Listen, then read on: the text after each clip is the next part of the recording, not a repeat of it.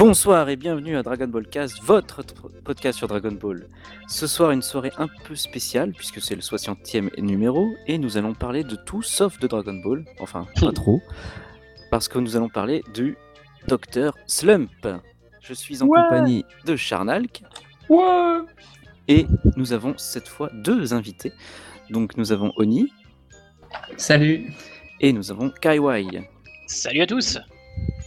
Donc on ne les présente plus, hein. chacun des deux euh, parle euh, très très euh, couramment sur Twitter et sur YouTube de Toriyama et de ses œuvres, notamment Dragon Ball.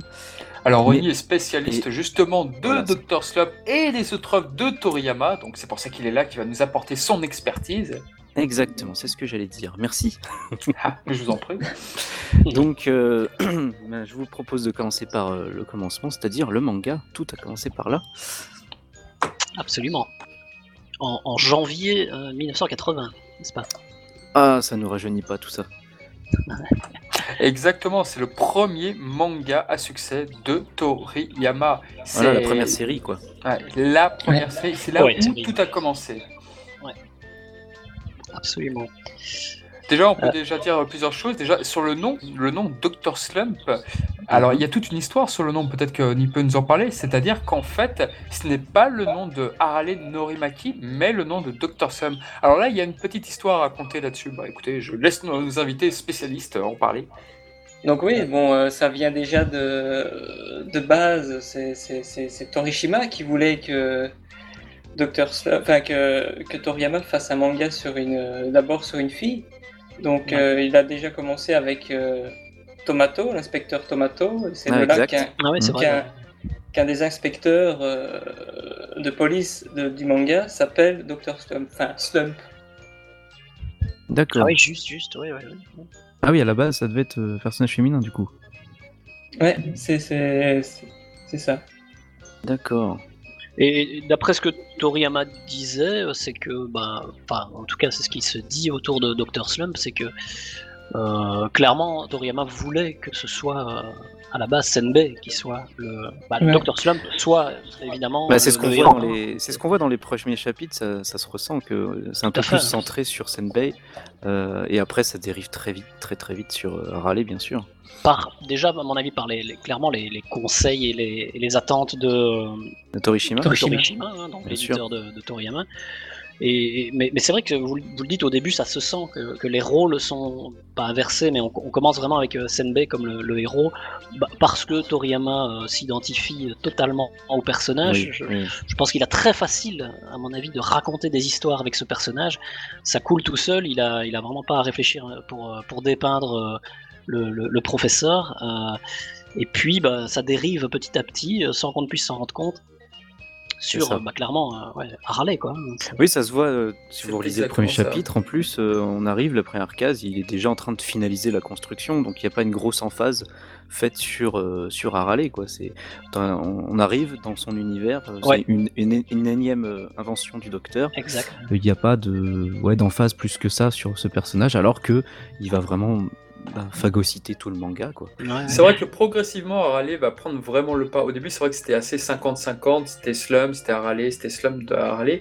Et petit à petit, effectivement, de toute façon, le succès est là. Harale est le personnage numéro un, c'est le personnage préféré des, fans japonais. Et c'est pour ça que il va y avoir cette petite euh, mésentente sur le nom, enfin cette petite confusion, je ne sais pas. Aujourd'hui, le nom a été totalement accepté, mais c'est vrai que c'est bizarre aujourd'hui, on peut se dire. Et, et, D'où l'animé qui s'appelle Dr. Slump et Araletian. Exactement, j'allais dire, tout à ah. fait. Le nom du, du de l'animé est différent euh, du manga. Ah, j'ignorais, je croyais qu'il s'appelait Dr. Slump, tu vois.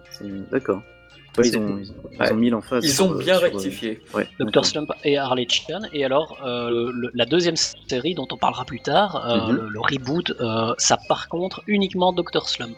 et le docteur n'est pas écrit DR, mais vraiment docteur en entier. c'est pour le détail, mais le nom des séries est différent. du coup, ils ont changé le logo. Un détail qui a son importance.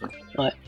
Le logo est différent, effectivement, dans, des séries TV, hein, animées, hein, je parle. D'ailleurs, même son, surnom de mémoire, il, est, mis en avant, euh, bon, dans le titre bien sûr à chaque fois, mais euh, dans les chapitres, on le voit rectifier euh, des personnages en disant qu'il s'appelle Slump. surnom. Mais euh, je crois que c'est assez vite abandonné aussi, ça, et on Oui, l'appelle on tout le temps Senbei après. Ouais, Ou très peu, on entend le Dr Slump en fait, dans le Ouais. manga. Il abandonne un peu ce que. Bah, le, le titre carrément du, du manga. C'est vrai que le, titre n'a plus rien à voir avec le manga là, après. Ouais, c'est une petite confusion, mais en même temps, on peut, on peut rapprocher ça à Dragon Ball. Les Dragon Ball, elles sont très importantes au début de l'intrigue. C'est ça. Et puis ça. petit à Ouais, petit, elles sont totalement. Ouais. Voilà, c'est, on pourrait appeler Pro- le preuve manga Dra- que- Son Goku le Super Saiyan que voilà. Preuve Oui, il y a que le Toriyama, euh, finalement, euh, euh, Toriyama ne sait, ne, ne- ne sait pas dans ses séries euh, long run euh, du tout où, où il va, quoi, vers, euh, Exactement. où va son manga. Oui, le titre, c'est révélateur va- du début, quoi. Et on va ça. reparler justement de la fin du manga de Dr. Slump. Où est-ce que va Toriyama Donc euh, c'est parti? D- déjà, ce qu'on peut dire, c'est peut-être sur les personnages. Donc on a Harale Norimaki qui est un robot, qui n'est pas un cyborg, mais véritablement un robot. Donc il a plusieurs spécificités. Euh, sa tête est détachable. Et oui, ce qui entraîne pas mal de, de gags. Oui. Et euh, on- bien sûr, le succès. Pourquoi est-ce que Dr. Slump c'est cool Pourquoi c'est génial? C'est-à-dire qu'il y a énormément de personnages à côté. Nous avons euh. Akane par exemple. Nous avons Taro. Alors Akane, Taro, c'est euh, Toriyama. Quand on dit, généralement, on dit souvent que euh, voilà Toriyama. Ah là là, il nous a bien eu Toriyama avec Yamcha et Bulma. Mais je suis désolé. Avant tout, c'est Akane et Taro où on a vraiment cru voilà qu'ils seraient ensemble. Et en fait, pas du tout quand, quand, quand on passe le dixième tome. Pas du tout. Ouais, Et, euh. Ouais, des personnages extrêmement importants. Donc, tu as une pléthore de personnages très intéressants. Et bah, on est là pour en parler. Exactement. Oui, il y en a, il y en a énormément qui sont devenus, euh, qui sont devenus euh, Culte. cultes. Culte, euh, oui. Superman. Il y a Superman, par Superman, exemple. euh, euh, bah, les Gachan sont- sont- Les Gatchan, Gatchan, ouais. exactement. À la, à la base, il n'y en avait qu'un seul. Oui, il y en oui. avait qu'un seul. Et à la fin, il y en a combien? 8 Oui, il me semble. Ah, tu, parles dans, tu parles dans le, le chapitre dans le futur? Oui, oui, oui. Ah oui, c'est vrai. Ah, exact, oui, c'est Et vrai. Ah, ça très- revient, euh, ils l'ont réutilisé dans les reboots. euh, ils ont cette, euh, cette anecdote, ils l'ont- ils l'ont réutilisé aussi dans les, les reboots. Donc ils confirment bien qu'il y a, il y a oui Gachan à la fin de, Oui. de l'histoire. Alors, ce qui, ce qui avait été génial justement avec euh, cette invention des Gatchan, qui sont peut-être euh, qui est peut-être le personnage le plus puissant du manga. euh, Enfin bon, peut-être pas. Non, il y en a peut-être un autre que j'aime beaucoup. Ouais, mais ça bon, se pas discute, mais ouais. C'est Ouais, ouais, un vrai. des personnages les plus puissants. Et c'est vrai que les Gatchan, il, y a- il y avait une illustration, tu les voyais dans le futur et tout, dans le tome 2 ou 3, je ne sais plus. Ouais. Et puis, euh, c'est c'est ça qui est très drôle, c'est que euh, Toriyama se moque énormément de lui parce que Dr. Slump, si c'est aussi culte aussi, c'est parce que tu as un humour très quatrième mur, très absurde, très british Ouais, au- final, quoi. Et c'est Mhm. pour ça qu'à un moment, à la fin, il te dit Au fait, pourquoi il n'y avait qu'un seul Gatchan euh, sur cette illustration qui est supposé se passer dans le futur? Eh bien, l'autre était euh, en train de se promener. Enfin, il avait trouvé une excuse bidon, quoi. Ah Mais c'est du Toriyama. Et c'est pour ça que c'est génial. Et c'est pour ça qu'on l'adore, ce manga. Oui, tout à d'ailleurs, on peut parler de ses incursions dans le manga. Il y a, il y a- Elles sont très dans- nombreuses. Dans, le manga de, de, ma- de différentes manières, d'ailleurs. Trois, je crois trois, principalement trois apparences. Au Je- tout départ, il se caricaturait. Ouais, par euh, un oiseau. avec juste oiseau, hein. en- ah oui en oiseau d'abord tout En robot. ça. il y avait le il y avait lui lui-même caricaturé en- avec juste un masque aussi il y avait ça Ouais. et puis Oui, oui, sinon oui. Le, le Toriyama robot que tout le monde connaît quoi Ouais, le Toribot.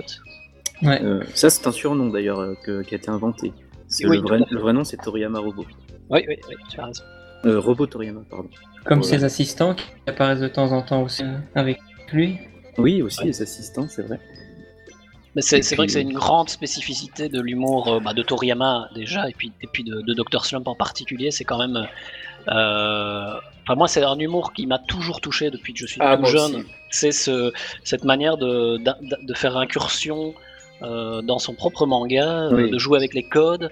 Euh, Harale qui prend les, les onomatopées euh, écrites en grand pour taper sur un personnage, euh, casser les, les cases, etc. C'est enfin, c'est un gros humour, terrain de jeu quoi un humour génial, vraiment par- particulièrement génial. Alors moi, je vais vous avouer un truc sur Dr. Slum. Autour de moi, ce qui s'est passé, surtout dans les années 90, au- dans, autour des, euh, dans les années 90, quand Dr. Slum sortait en France via l'édition Glénat, eh ben, il n'y avait aucun fan de Dragon Ball dans mon entourage qui lisait avec Dr. Slum. C'était tous des fans de BD francophones, belges et tout, genre qui Mhm. lisaient Gaston Lagaffe et ensuite ils enchaînaient sur Dr. Slum. Je n'ai ra j'ai rarement vu en fait des fans de Dragon Ball lire du Dr. Slum. Parce que pour la plupart des fans de Dragon Ball, Dr. Slum c'est le tome 7 avec le commandant Blue et puis basta, c'est c'est tout. On sait que c'est un ancien succès, puis bon bah voilà, j'ai pas besoin de lire, j'ai ce qu'il faut dans Dr. Dragon Ball.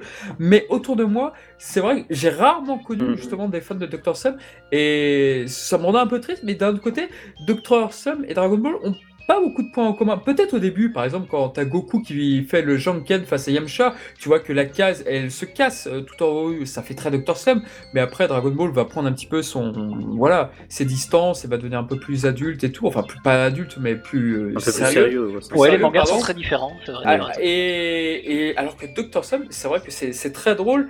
Et moi, ce que, moi, ce que j'adore dans Dr. Slump, avant tout, et je, prends, je pense que j'aime Ranma Domi pour la même chose, ce sont ces nombreux personnages. Peut-être pas forcément les premiers, par exemple, l'homme mouche, là, je me rappelle plus comment il s'appelle. Bubinin Man. Oh, Man. Qui apparaît dans l'épisode de Dra- DBS, euh, dans l'épisode du baseball d'ailleurs.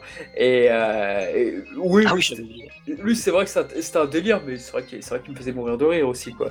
Mais justement, je voulais euh, enchaîner là-dessus par rapport à comment, tout simplement, comment vous avez connu Dr. Slump, euh, chacun des, de vous. Alors, bah, nos invités vont répondre. Bah oui. Ouais. Euh, bah, moi, je l'ai connu. euh, je, je pense que je suis tombé dessus euh, quand il est sorti en France euh, à la TV. euh, Ah ouais, que moi aussi. Je, je suis, je suis en Belgique, mais on avait la- les chaînes françaises quand même. Ah, donc c'est par l'animé que tu l'as découvert du coup. C'est par l'animé, euh, sans savoir, sans connaître à l'époque Dragon Ball. Donc, c'est vraiment venu séparément et indépendant, euh, indépendamment de Dragon Ball. Et Mhm. j'ai vu ça comme j'aurais vu n'importe l'autre euh, animé à l'époque euh, sur le Club Dorothée et autres. Euh, D'ailleurs, je ne sais pas sur quelle chaîne c'est sorti en premier en, en France. Sur la 5, sur la 5. Ouais, ok. Est-ce que je l'ai vu à ce moment-là sur la 5 Je suis même pas sûr. Donc je, je l'ai découvert comme ça. J'ai pas fait plus attention que ça. Oui, le lien s'est fait plus tard du coup. Et, et- et le lien s'est fait plus tard. Et, et dès que j'ai connu Dragon Ball, je me suis intéressé à Toriyama parce que j'ai- compris. Enfin, moi personnellement, je, je, je vais pas m'étendre là-dessus. Ça intéresse pas grand monde, mais je, je suis dessinateur à la base, donc euh, euh, voilà. Oui, donc t'as reconnu le style, c'est ça? Donc, bah, c'est surtout que ça m'intéressait non pas de, de connaître euh, uniquement Dragon Ball, mais de connaître l'auteur, de bah, où il en était, comment il en était arrivé à ce, Mm. à ce genre de d'œuvre. Et alors directement, Dr Slump, j'ai fait le lien et, euh, et a sorti par chance les, les mangas. Et moi, Mm. je suis plus manga papier euh, que animé. Euh, donc forcément, je me suis éclaté en ayant le, le manga, quoi. Je te comprends. Voilà. Et toi En gros, c'est ça. Bah moi j'ai découvert euh, bah, un peu sur le tard, j'avoue, j'ai découvert bah, avec Dragon Ball dans le manga moi. C'est D'accord. ouais, c'est Oui, comme ça au début, 7. c'est comme euh, c'est comme KY, j'ai voilà, c'était passé comme ça, j'ai regardé, je fais ouais, bon euh, je me suis intéressé un petit peu après, mais j'étais pas accroché mais plus en vieillissant, plus j'ai l'impression que je suis très euh, amoureux de de Dr Slump en fait. C'est c'est bizarre mais voilà, c'était Mais c'est ça qui est bien, c'est intemporel. Il n'y a pas besoin d'être gamin pour, pour apprécier ça. Ouais, c'est ça, c'est ça. Exactement. Tu, tu Et- comprends mieux certains gags aussi euh, parfois. Oui. euh, Oui, parce qu'il y a des références, il y a des références que tu n'as qu'après avoir une certaine Ah oui, il y a des références aussi. très pointues sur Ouais, Ultraman, surtout, sur, de euh, sur plein de références qu'il choses. y a là-dedans.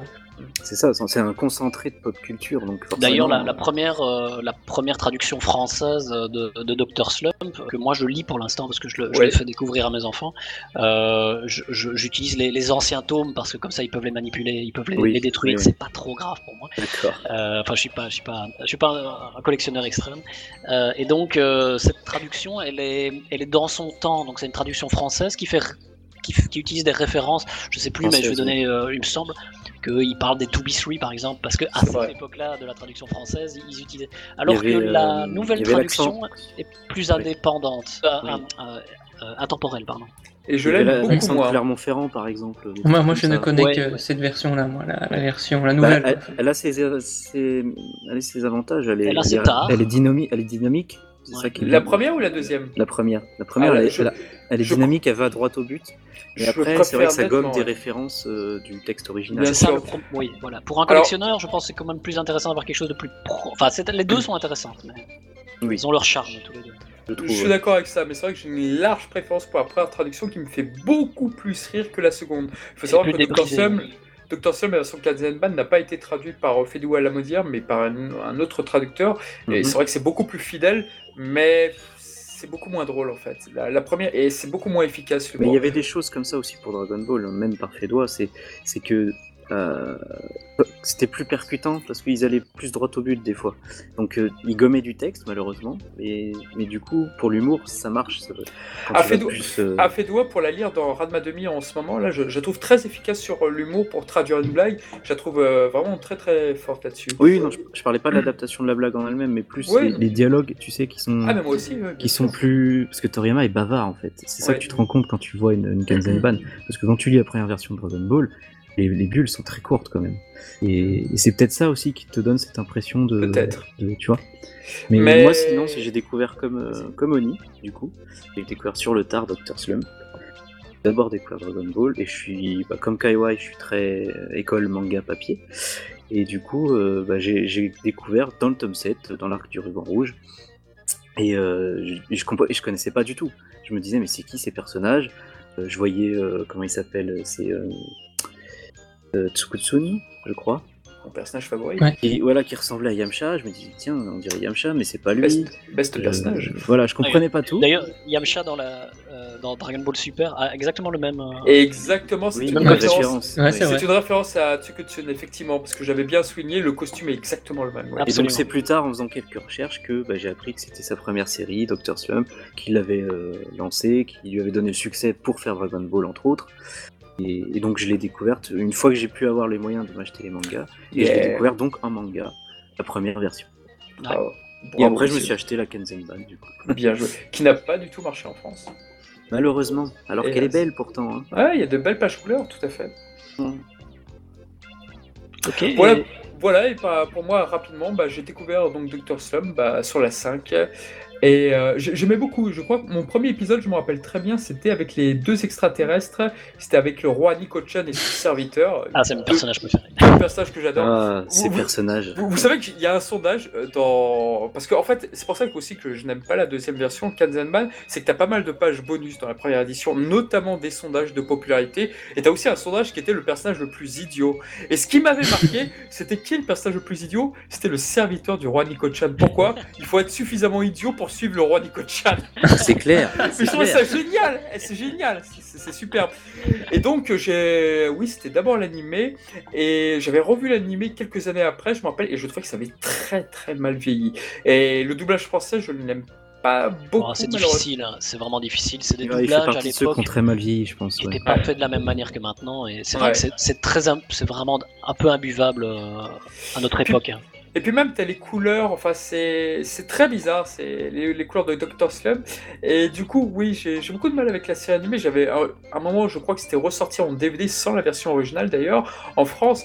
Mais je ne l'ai pas acheté parce que, à la rigueur, la 796 ou 97, pardon, euh, je serais intéressé. Mais Dr. Slum n'a pas un tel pouvoir commercial. On en parlera en détail, bien sûr, on va garder des billes. Donc voilà comment j'ai découvert. Ok, ok. Euh, alors, au niveau de, l'inspiration de Toriyama pour, vraiment créer le, manga de, Dr. Slump, euh, d'après vous, c'est, qu'est-ce, quelle a été la, la, principale, euh, sais pas moi, inspiration euh, Moi, je pense quand même directement à, Astro. Oui. Ah, complètement, de Tezuka, tout à fait. Voilà, c'est la première chose qui vient à l'esprit.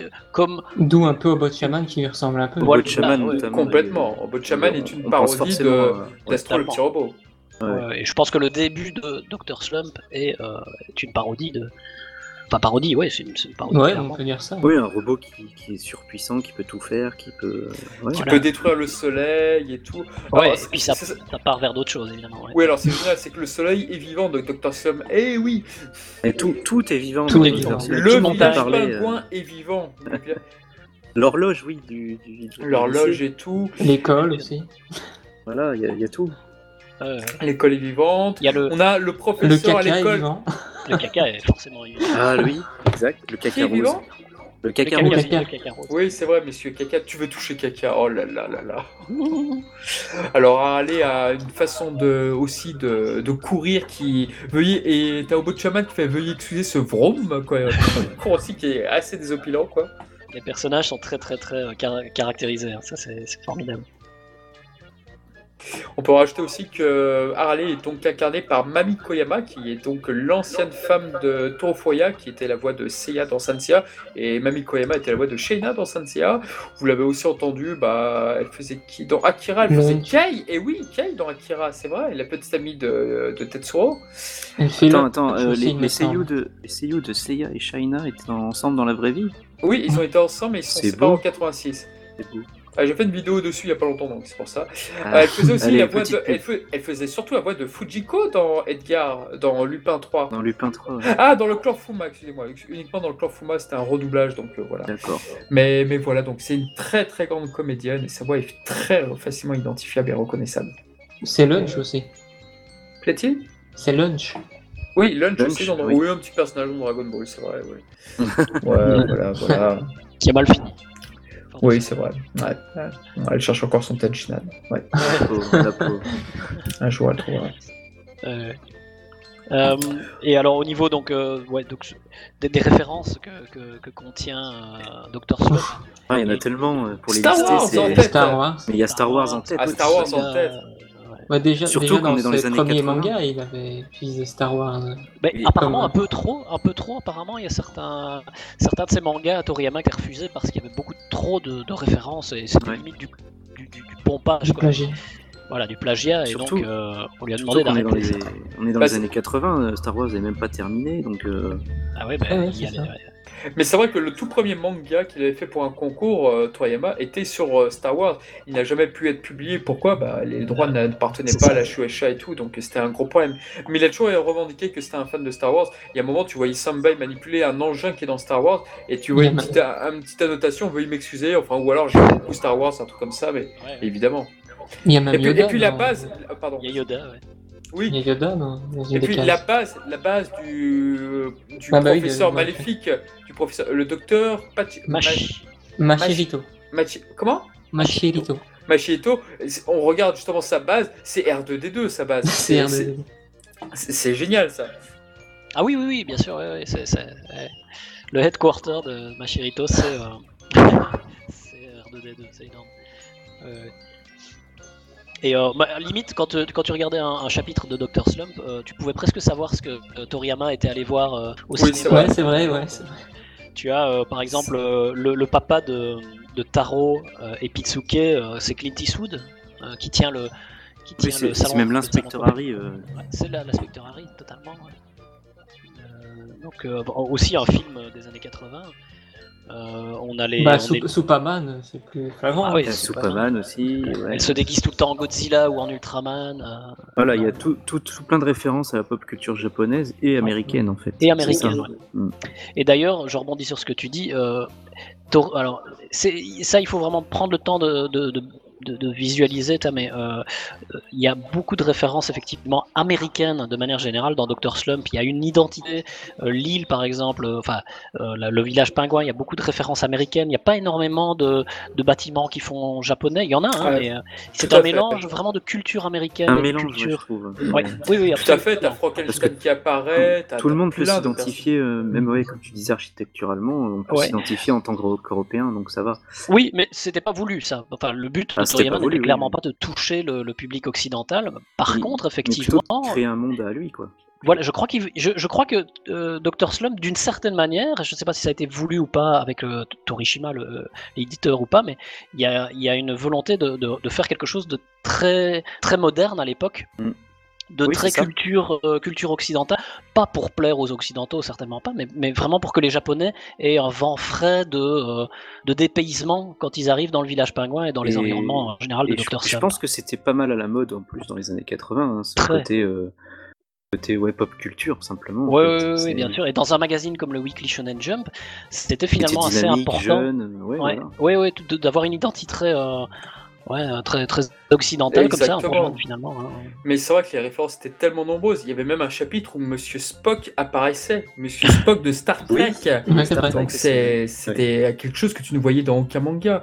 Et c'est vrai, que dans chacun des chapitres, il y avait pas, il y avait très peu de chapitres. Faut, faut se dire qui ressemblaient aux précédents. Enfin, il y avait toujours de, de bonnes idées. Moi, un de mes chapitres favoris de Dr. Slump, c'est un chapitre muet. C'est un chapitre où il n'y a aucun dialogue. Et il y en a quelques-uns comme ça, ouais. C'est Ah, un chapitre. C'est un chapitre où Haralé trouve un singe et euh, voyant que ce singe est blessé, eh ben elle va le, Ah oui. Ouais. elle va le recueillir chez eux et toute la famille va prendre soin, soin de ce petit singe et tout.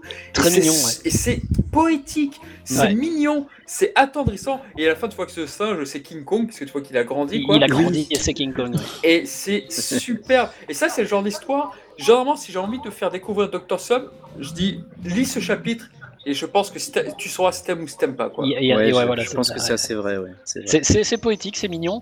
Et d'ailleurs, euh, c'est- pas mal ce que tu dis sur ce chapitre parce qu'ils ont pris ce chapitre en particulier dans le reboot de la série euh, en 1999 euh, comme générique de fin. Le, le dernier générique de fin, le dernier euh, ending, et bien comme c'est un chapitre muet, mais qu'il était très intéressant. Bon, c'est un chapitre muet, donc effectivement en animé c'est un peu relou, quoi, un peu redondant ou un peu un peu mou. Mais du coup, ils ont ils ont utilisé ce chapitre avec ce petit singe comme ending. euh, Ah, bah, c'est une bonne idée, oui. ouais Ouais. Excellente idée. sur une chanson euh, qui va très bien avec, euh, voilà, Ah avec oui. le, le thème. Quoi. Bien joué, bien joué.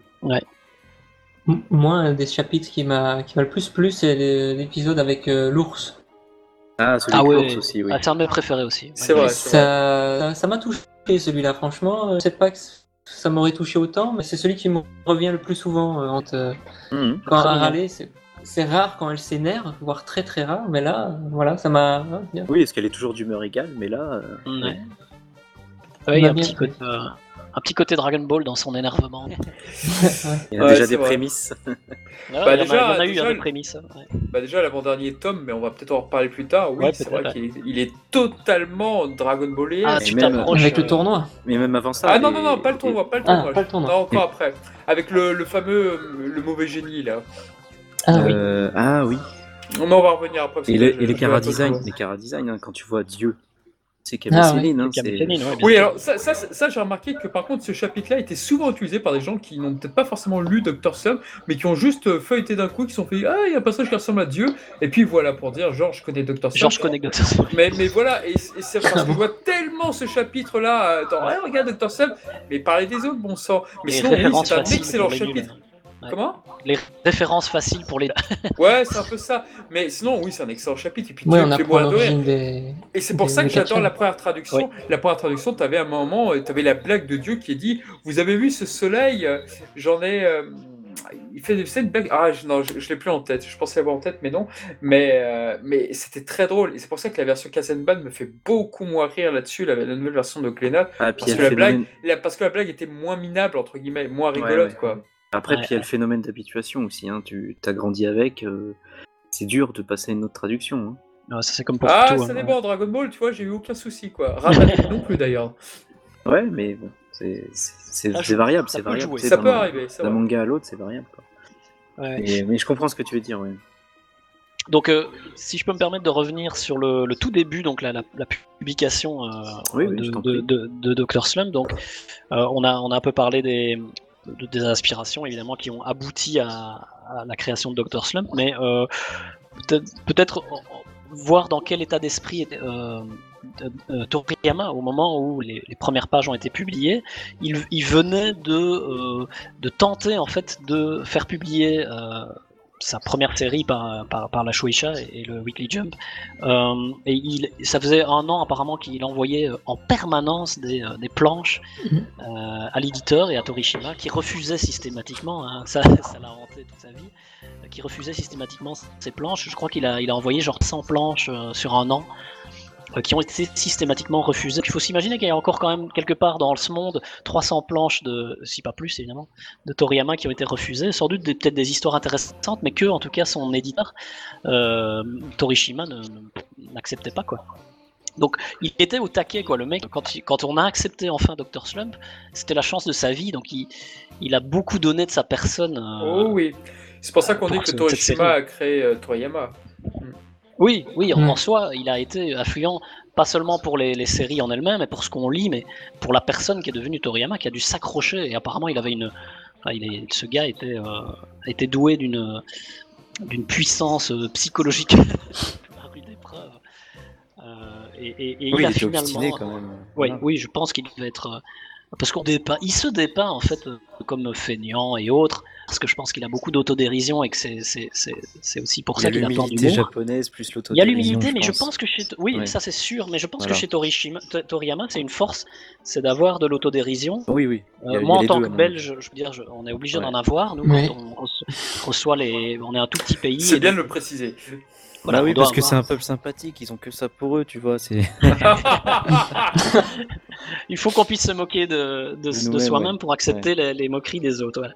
Et fait. je pense que Toriyama est comme ça. Il préfère euh, se moquer de lui-même avant tout pour Oui. ne pas devoir euh, entendre euh, les moqueries des autres, si, si, si je peux dire ça comme ça. Bon, C'est un peu une manière de se défendre, c'est C'est- possible. Oui, oui, oui, c'est une, une manière de se défendre, exactement. C'est de l'autodéfense, la Mm. l'autodérision. Parce qu'en vrai, oui, c'est c'est un acharné quand même, parce que Ah quand oui. on Ah voit le, le nombre de chapitres de Doctor Slump puis de Dragon Ball, Voilà. donc ça fait de 80 à 94, euh, euh, 95 même, 95 euh, Ouais. non-stop. C'est c'est pas un feignant quoi. c'est- Ouais, je crois que Dra- Dragon Ball est, est- enchaîne sur Doctor Slump. Ouais, trois- trois- une ou deux semaines. Ouais, il y a Ouais, quelques ouais, voilà. semaines, je crois. De, Oui, parce que de- c'est vrai qu'il avait enchaîné les deux mangas simultanément. Enfin, Voilà, à un moment, il bossait pour les pause, deux. euh, Voilà, il n'y a pas eu de pause de 5 ans ou 10 ans entre les deux quoi. Donc, Ah ouais, euh, ouais. Parce qu'on dit, on dit euh, souvent on dit ouais, de Toriyama, il a travaillé 10 ans d'affilée euh, sur euh, Dragon Ball, il est temps qu'il prenne une pause. Mais en fait, Il on faut compte pas pas oublier les. que c'est depuis 80 en fait. Il y a oui. 18 Exactement. volumes de... Ouais. ouais, exact. Derrière, il y a 18 volumes de Doctor Slump, donc euh, ça Exactement. fait 42 plus 18, ça fait 60 volumes d'affilée. euh, Plus Voilà. les petits one-shot qui viennent à côté. one-shots. Ouais. Plus ce qu'il faisait à côté. Il a fait autant avait que l'auteur de Naruto. Parce qu'en Ouais. plus, il, Il il avait travaillait aussi euh, pour, Dragon les... Quest. Pour Dragon Quest, il travaillait pour, Il euh, faisait les illustrations. pour les. Tobal, pour. Euh... Bah qu'est-ce qu'il y avait d'autres euh, Chrono Trigger, enfin voilà, il y tout plein de trucs à côté quoi. Ah non, il a fait des trucs de magnifiques. Donc c'est pas étonnant qu'il ait eu besoin de se reposer après quoi. Ouais, voilà, et le nombre d'illustrations d'heures également. hein. Et les illustrations aussi. Parce que le Jump, euh, combien de couvertures il y a eu de, de lui hein, Ah, énormément. Énormément. Tous les, tous les mois quasi. euh. Donc ça lui faisait du travail en plus ça. Ouais, tout à fait. Mais ouais, donc, Et un vrai, euh, vrai gros bosseur, Toriyama. Ouais. Et donc euh, le, le, le premier chapitre est, est apparu, à part- enfin les deux, en fait ces deux premiers chapitres sont apparus dans le même euh, tome du Weekly Shonen Jump. Ça on ne le sait pas forcément, mais en gros il, il- il- certains disent que ça, ça a pu jouer beaucoup sur le succès d'emblée de la série. C'est que plutôt que d'avoir un seul chapitre et puis les, les, les lecteurs qui attendent une semaine pour avoir la suite, il y a eu directement deux chapitres. Deux chapitres. Ce qui fait qu'il y a eu de la matière pour que les gens euh, accrochent aux deux personnages principaux. Ouais, parce que les Voilà. premiers chapitres, il n'y a pas beaucoup de. C'est pas très dense non plus, il se passe pas grand chose. Ah non, 15 pages, euh, et, c'est difficile de- et le d'accrocher. deuxième chapitre se finit, je crois, sur un truc encore plus. Euh, Je sais plus. Je me rappelle plus. Attends, J'aurais dû le prendre sous les yeux là. je vais vérifier, je l'ai sous les yeux là. Ouais, le deuxième chapitre. Euh, Euh, le que- premier, on le connaît évidemment tous de cœur, mais euh, Ah oui, la chute du premier chapitre, oui, quand, euh, quand elle a cassé la voiture.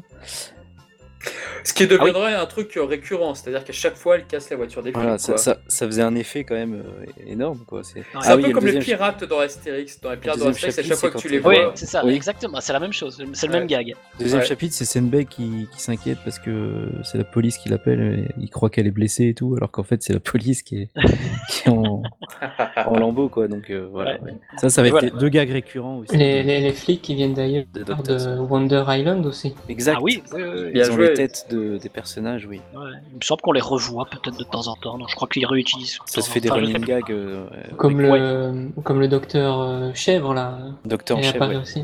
Mm, mm, Exact. Ah oui, oui, oui, oui, oui, tout à fait. Il apparaît plusieurs fois, oui. tu as raison. Et, euh, et alors, apparemment, il a, il- le, le manga s'est hissé directement à la troisième position du, du ranking de notoriété de Weekly Shonen Mhm. Jump. Mhm. Donc, après, après deux euh, chapitres, il était là, euh, voilà, il, a, il avait plu quoi, euh, au public. Ouais, Oui, c'est ça qu'on oublie. c'est- vrai que c'est qu'on oublie un peu avec euh, Dr. Slump et Toriyama, c'est qu'aujourd'hui Toriyama c'est Dragon Ball, mais pardon, mais Dr. Slump, il était déjà devenu milliardaire euh, Toriyama avec Dr. Slump. Mais c'est ça qui est fou. C'est, c'était tellement un grand succès. C'est un peu, euh, pour moi, c'est un peu comme Peyo, les Schtroumpfs et Johan et Pierre-Louis. C'est-à-dire que Johan et Pierre-Louis, ça marchait bien. Et quand les Schtroumpfs sont arrivés, alors là, c'est- c'était devenu encore un autre grand succès qui n'avait encore plus rien à voir. Oui, les Et gens pour moi- connaissent que, que les Schtroumpfs aujourd'hui. Voilà, ils connaissent pas Johan et Pierre-Louis. Et pour moi, c'est la même chose avec euh, Dr. Slump. Oui, c'est C'est-à-dire un que peu les gens ouais. connaissent Dragon Ball et pensent que Dr. Slump, oui, ça a eu son petit succès, mais non, c'était déjà un grand succès. Mais, Ah, mais tout le c'est monde vrai connaissait, que hein. ça- C'est- Quoi mais- Tout le monde connaissait Dr. Slump Ah, avant même que Dragon Ball apparaisse. hein, c'est- Non, mais ouais, je pense qu'il parlait plus du monde occidental en fait. euh, le monde occidental. Oui, un peu tota- oui, totalement. Je, je pense aux France, aux États-Unis, tout à Surtout les voilà. États-Unis. Il y en a qui Ah oui, connaissent même pas la partie Dragon Ball, euh, les débuts. Donc, bon. Oui, évidemment. Mais effectivement, et, c'est surtout qu'il faut rappeler qu'il n'y aurait pas eu de Dragon Ball sans Dr. Slump. C'est ce succès-là qui, qui, a, qui a poussé après Torishima à, à pousser Toriyama à faire une autre série aussi. Ouais, ouais, ouais, bien sûr. Exactement, parce que Toriyama a commencé à en avoir un petit peu marre de Dr. Slum, il commence à faire des one-shots, donc ça, Oni peut nous en parler. Oui, il, il aime bien les histoires courtes, on, on le sait. Bah, c'est surtout qu'il avait besoin d'un successeur pour arrêter Dr. Slump. Il, Oui, il a il aime pas quand ça avec, s'éternise hein, quand même, Toriyama non plus. donc, euh, Ouais. Non, il s'imagine jamais que ça va, ça va s'éterniser, et puis finalement. et finalement, ouais. Alors moi, je vous fais un petit aveu là-dessus, c'est vrai que je suis un peu à contre-courant de ce que pense Toriyama de son manga sur Dr. Slump, mais voilà, ce sont mes goûts. Alors moi, Dr. Slump, j'aime beaucoup les, les premiers tomes, c'est vrai, mais je considère que le manga devient vraiment culte à partir des tomes 9, 10, déjà dès que la famille euh, Tsun arrive, pour moi... La famille Tsun, oui. Je trouve que c'est- il y a une dynamique dans le manga. Alors euh, pour ceux qui ne connaissent pas la famille Tsun, c'est une famille chinoise qui arrive, qui vont devenir les voisins de donc des Norimaki, enfin des- de la famille de, de Sanbei. Donc il y a euh, Tsu- euh, Tsukutsun, Tsururin. donc euh, Tsukutsun qui est donc le, une sorte de prototype déjà de Yamcha. Euh, Tsururin, alors là, Xiaodu, c'est ça pourrait être la sœur de Xiaodu, c'est-à-dire que Xiaodu a toutes les origines des pouvoirs de Xiaodu viennent de Le mystique, Ils ont psychique, exact, ouais. ouais, c'est les pouvoirs euh, Psychique, psychotélékinésés euh, ouais. euh, psychique, tout- tous les pouvoirs de Xiaodu viennent de ce personnage déjà. Mm, mm, Tu as effectivement le père qui est un pervers qui pourrait ressembler de loin à Tsurusenin Tsurusenin. dans. Ouais, voilà, exactement. Et l'homme Bah, son meurt. comportement, c'est plus Kame Sennin pour le coup. Ouais, Kame Sennin, c'est vrai. Mais bon, il, il est pervers tout comme Sommeil. Et rien que cette famille-là, pour moi, elle a totalement dynamie. Enfin, pour moi, le manga était beaucoup plus marrant grâce à eux. Et puis surtout, ce qui a un truc bien dans La mère, c'est un peu chichi aussi. Pardon. Comment Oui, c'est un peu, la la mère, c'est un peu Ouais, c'est vrai, aussi. bien vu. Je tournais autour Mais- du pot, mais c'est exactement Et ça. effectivement, ça a formé des binômes avec les personnages existants, quoi. Ça formait des binômes et ça brisait le couple Akane Taro, puisque voilà, Mm. maintenant c'était euh, Tsururin avec euh, Taro. Et euh, surtout, tu as eu de très bonnes histoires sportives, parce que tu as un Ouais. excellent chapitre sur le baseball où le village pingouin affronte le- une équipe américaine de Ah ouais. baseball. Et c'est extrêmement drôle, quoi. D'ailleurs, je vais rebondir sur le, comme tu parles de, qui viennent de, de Chine ou qu'il affronte une équipe américaine. C'est c'est un- une chose un peu étrange aussi dans Dr. Slump, c'est que ça se passe dans son univers, dans son monde, mais il y a quand même des incursions de la Terre, euh, de la terre euh, De réelle. notre. Avec, ouais. avec la Chine, les États-Unis, etc., où on voit même un gag en Égypte, je crois, Ouais, des ouais. trucs comme ça, comme dans Dragon Ball d'ailleurs. Mais donc au départ, il y a un peu plus d'incursions. On n'est pas monde encore réel. dans le, dans le Mm. monde justement créé dans, dans Dragon Ball. Quoi. Donc, on voilà, est dans le monde de Dragon Ball, mais en même temps pas. C'est ça, c'est plus le manga avance, et moins il y a des incursions du monde réel, mais au départ, il y en a, il y en a beaucoup, quoi. Il y a, les- il y a la Chine, il y a ce genre de choses, quoi. Oui, Et, exactement. et même quand on la voit de l'espace, je crois qu'elle ressemble beaucoup plus à la nôtre que ce qu'on Tout connaît comme dans Dragon The Ball. World. Voilà. Dans Dragon Ball, C'est ça. pareil avec le tome 1 quand Goku envoyait les, la- le gang du lapin sur la Lune, tu voyais que la Terre c'était Oui. la nôtre. Ou, Donc, ou euh, quand ouais. on voit le, le commandant Blue qui est près des pyramides. de- Oui, tout à fait. Voilà. Donc, euh, c'est ça, ça, c'est c'est- c'est normal, hein, c'est des choses que. Et, et après, c'est devenu un peu plus The World, effectivement. Exact, On ouais. connaît, quoi. Mm. Voilà, c'était juste un petit aparté là-dessus. ça me- J'y pensais. Mais ouais, en tout cas, voilà, pour finir, moi, c'était juste pour dire que les tomes 10 à 18, pour moi, c'est c'est vrai que c'est un peu mes favoris. Et c'est vrai que je trouve infiniment plus drôle. Et tu as plusieurs chapitres où Toriyama vient pour lui dire Ah, bah écoutez, j'avais plus trop d'idées, donc faut que je vous arrête. Mm. Mais moi, pour moi, je trouve que la fin, le manga subissait une évolution. Alors, c'est vrai que les blagues touchaient caca, c'était- ça peut être marrant, mais ça devenait un peu trop rebondant. Et Bah, comme coup- les Caramelman aussi. euh, oui, ça- ça devenait Caramel redondant, Man, quoi. euh, voilà, et surtout Superman qui a. Mais ça- c'est vrai que Nico-chan disparaît aussi dans le manga, on en parle Ouais, pas c'est beaucoup triste. ça. C'est-à-dire qu'il revient sur sa planète. Ça, Ah oui, triste, ouais. Sa, pra- sa- sa toute petite planète de 80 Ouais. habitants, il me semble, je ne dis pas de conneries. Ce qui, ce qui était drôle dans le premier chapitre, c'est que Sunbay leur a fabriqué une sorte de. Eux, ils pensaient avoir un vaisseau spatial, mais en fait, ils lui offraient une voiture et le Oui, gars oui, oui, disait, il Bon, pas compris. euh, Ah, elle, oui, elle le voiture, euh, le oui. vaisseau démarquant, et en fait, jamais. C'est génial, C'est génial. Et euh, je sais plus si c'est à la même époque euh, ce que tu dis, mais moi j'ai un peu ce sentiment de redynamisme aussi. Quand euh, à l'école il y a le, le nouveau professeur là, j'ai oublié son nom, avec son immense tête de marron. Ah oui, il apparaît très vite, lui, oui. Euh, Qui fout des coups de boule. hein. C'est à partir de quel tome ça? Oh, ça, je sais plus. Ouf. C'est dans les premiers Oni, c'est à vous. Oh là là. je- Non, je sais plus du tout. Bah, non moi, plus, je sais euh, pas. euh, Il, sem- Ouais. il semblait qu'il arrivait un peu tardivement. En tout cas, il, a- bah, il est là pour la kermesse. Harley passe en- au lycée, je crois. hein. Ah voilà, oui, oui. ah, c'est il me semblait bien que c'était ça, voilà. En tout cas, lors de la kermesse, lorsqu'ils font des jeux, le jeu de relais, machin et tout, c'est, il était déjà là et il était déjà très drôle en tant que commentateur. Ouais, c'était c'était bon ça. c'est- J'aime beaucoup J'aime bien les chapitres qui chapitre-là. suivent en plus comme ça. Ouais. Moi, tous les chapitres sportifs dans Doctor Stone, c'est une bénédiction. Avec la kermesse qui arrive quand la famille Hudson est là, c'est juste génial. Très C'est- très drôle, ouais. Et puis t'avais aussi un tournoi, où, je crois que c'était Kusa qui l'avait évoqué, il y un- ou Oni, qui avait un tournoi Oui. aussi, qui était Oui. extrêmement drôle. T'avais Harale qui se battait contre une sorte de Canadien, et t'avais le, le commentateur qui disait Bon, bah il va nous faire perdre une page du manga, mais bon, Ouais. on sait déjà ce qui va se passer. oui, J'adore ça, quoi. oui, oui. euh, bah, et puis c'est là qu'on voit le, le- le talent narratif de Toriyama dès qu'il part dans des aventures comme ça, des, des, des- des courses, des courses. Il y a beaucoup de, de- il y a une, Quand, il y a une euh, long, quand- chapitre sur les sur une course. De, Il y a deux village, courses dans le manga. Deux oui. courses. À la toute Ouais, la fin, dernière, à la toute On dernière. sent, ouais. on sent qu'il Et dans le tome ça 6, aussi, et dans le euh, tome 6, c'est à toute fin, tout à fait. Il adore les, les voitures, dessiner Il des voitures, motos, donc ouais. forcément. Il a voulu même dans, dans la dernière course qu'il avait plus trop d'imagination pour euh, la suite de Doctor Slump en plus. Ah oui, c'est il le ça. dit, ouais, ouais. Et quand il, quand il, est, quand il a pu, euh, bah, il s'arrête et il a raison. Et je vais vous avouer un truc, mais la course euh, de- du dernier tome, eh ben, pour moi, c'est la meilleure adaptation de ce qu'aurait pu être Mario Kart au manga. Pour moi, cette course, elle est géniale. C'est Elle tellement est- Mario Kart. Elle vrai, est vrai, drôle, elle est désopilante. Et c'est avec cette course j'ai fait, tiens, j'aimerais bien jouer à Mario Kart, j'y ai jamais joué. C'est vrai, j'y avais jamais joué à l'époque. Ouais. Elle est drôle et surtout tu as des segments, c'est-à-dire que il suffit pas d'être premier dans cette course pour arriver, euh, pour gagner. Tu as à chaque fois une épreuve. À un moment tu dois toucher un caca, à un moment tu dois faire rire un villageois. C'est marqué en gros le dernier gars qui l'a vu rigoler, t'es à la maternelle avec lui. Enfin que des Oui. trucs loufoques, drôles. Et puis tu avais des pronostics. Qui, qui- et tu avais la femme de Toriyama qui disait alors moi je pense que c'est tu, tu, Tsukutsun qui pourrait gagner parce que mon mari a très envie, de- euh, très envie d'acheter un vélo euh, chinois. Ah non, moi je pense que c'est la moto machin qui va gagner d'Akane. Ah moi je pense que c'est Harley. Enfin, c'était oui. génial. Et chaque C'était- véhicule unique en plus. Voilà. génial ça. Ça, ça fait très les fous du volant, mais c'est. Ouais, ça fait très Oui, fou voilà, du les fous volant, du ouais. volant aussi. Oui. Mais en, mais en bon, mais en bon, mais en marrant. Ouais. en moins linéaire, ça c'est clair. Ouais, en en moins linéaire. linéaire, non, je- voilà, je rigole, ça. mais ouais, en moins linéaire. ouais. Mais Il y a, on- il y a peut-être une inspiration aussi de ça. hein, parce que Ah, ça ah, des c'est sûr, très euh, probable, très probable. Et puis t'avais aussi euh, un gars qui s'appelait le Zizi Rider, là, le gars qui avait une Oui, super oui, moto oui. et tout, mais qui, Énorme. il, il était à poil euh, sur, son, euh, sur Oui, sa moto. parce- Il avait parce qu'il ouais, il devait déféquer dans Les sa moto, euh, sinon oui. il mourrait. euh. Oui, parce que s'il s'arrête, il meurt. Il ça mourrait. son truc. Oui, il devait Voilà. rester sur sa moto, voilà. D'ailleurs, à un moment donné, il, Exactement. il, il a- il lâche sa petite crotte, et évidemment, bah, la petite crotte, c'est une, cro- une crotte Toriyama, donc il Tout à fait. son petit, son petit caca. c'est exceptionnel. Est-ce que vous connaissez l'histoire de- du caca rose? D'où ça vient et pourquoi? Oni, Non, vas-y.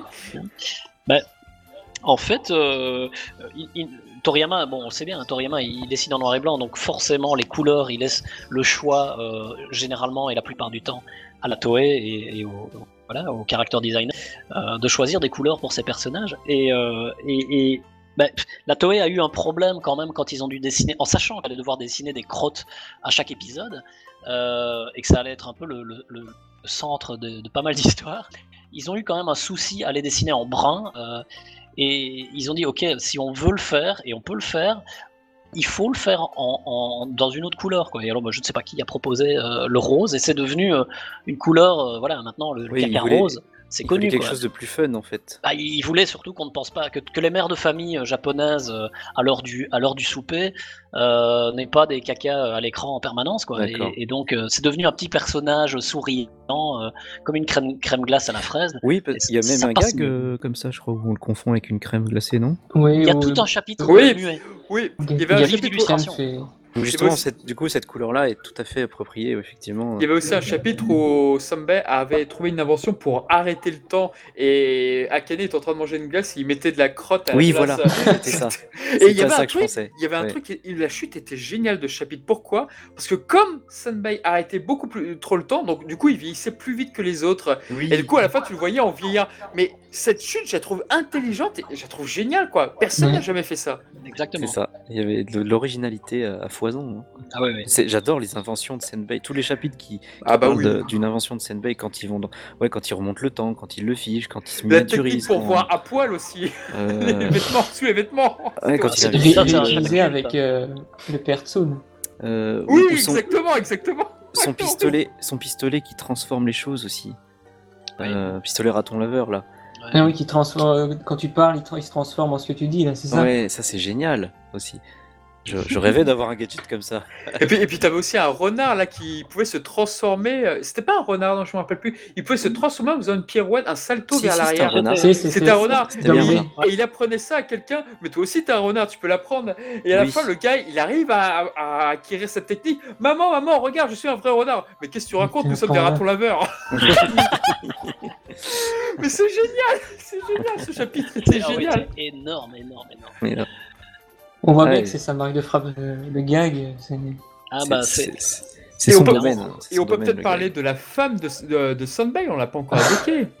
Ah, la belle. Yamabuki.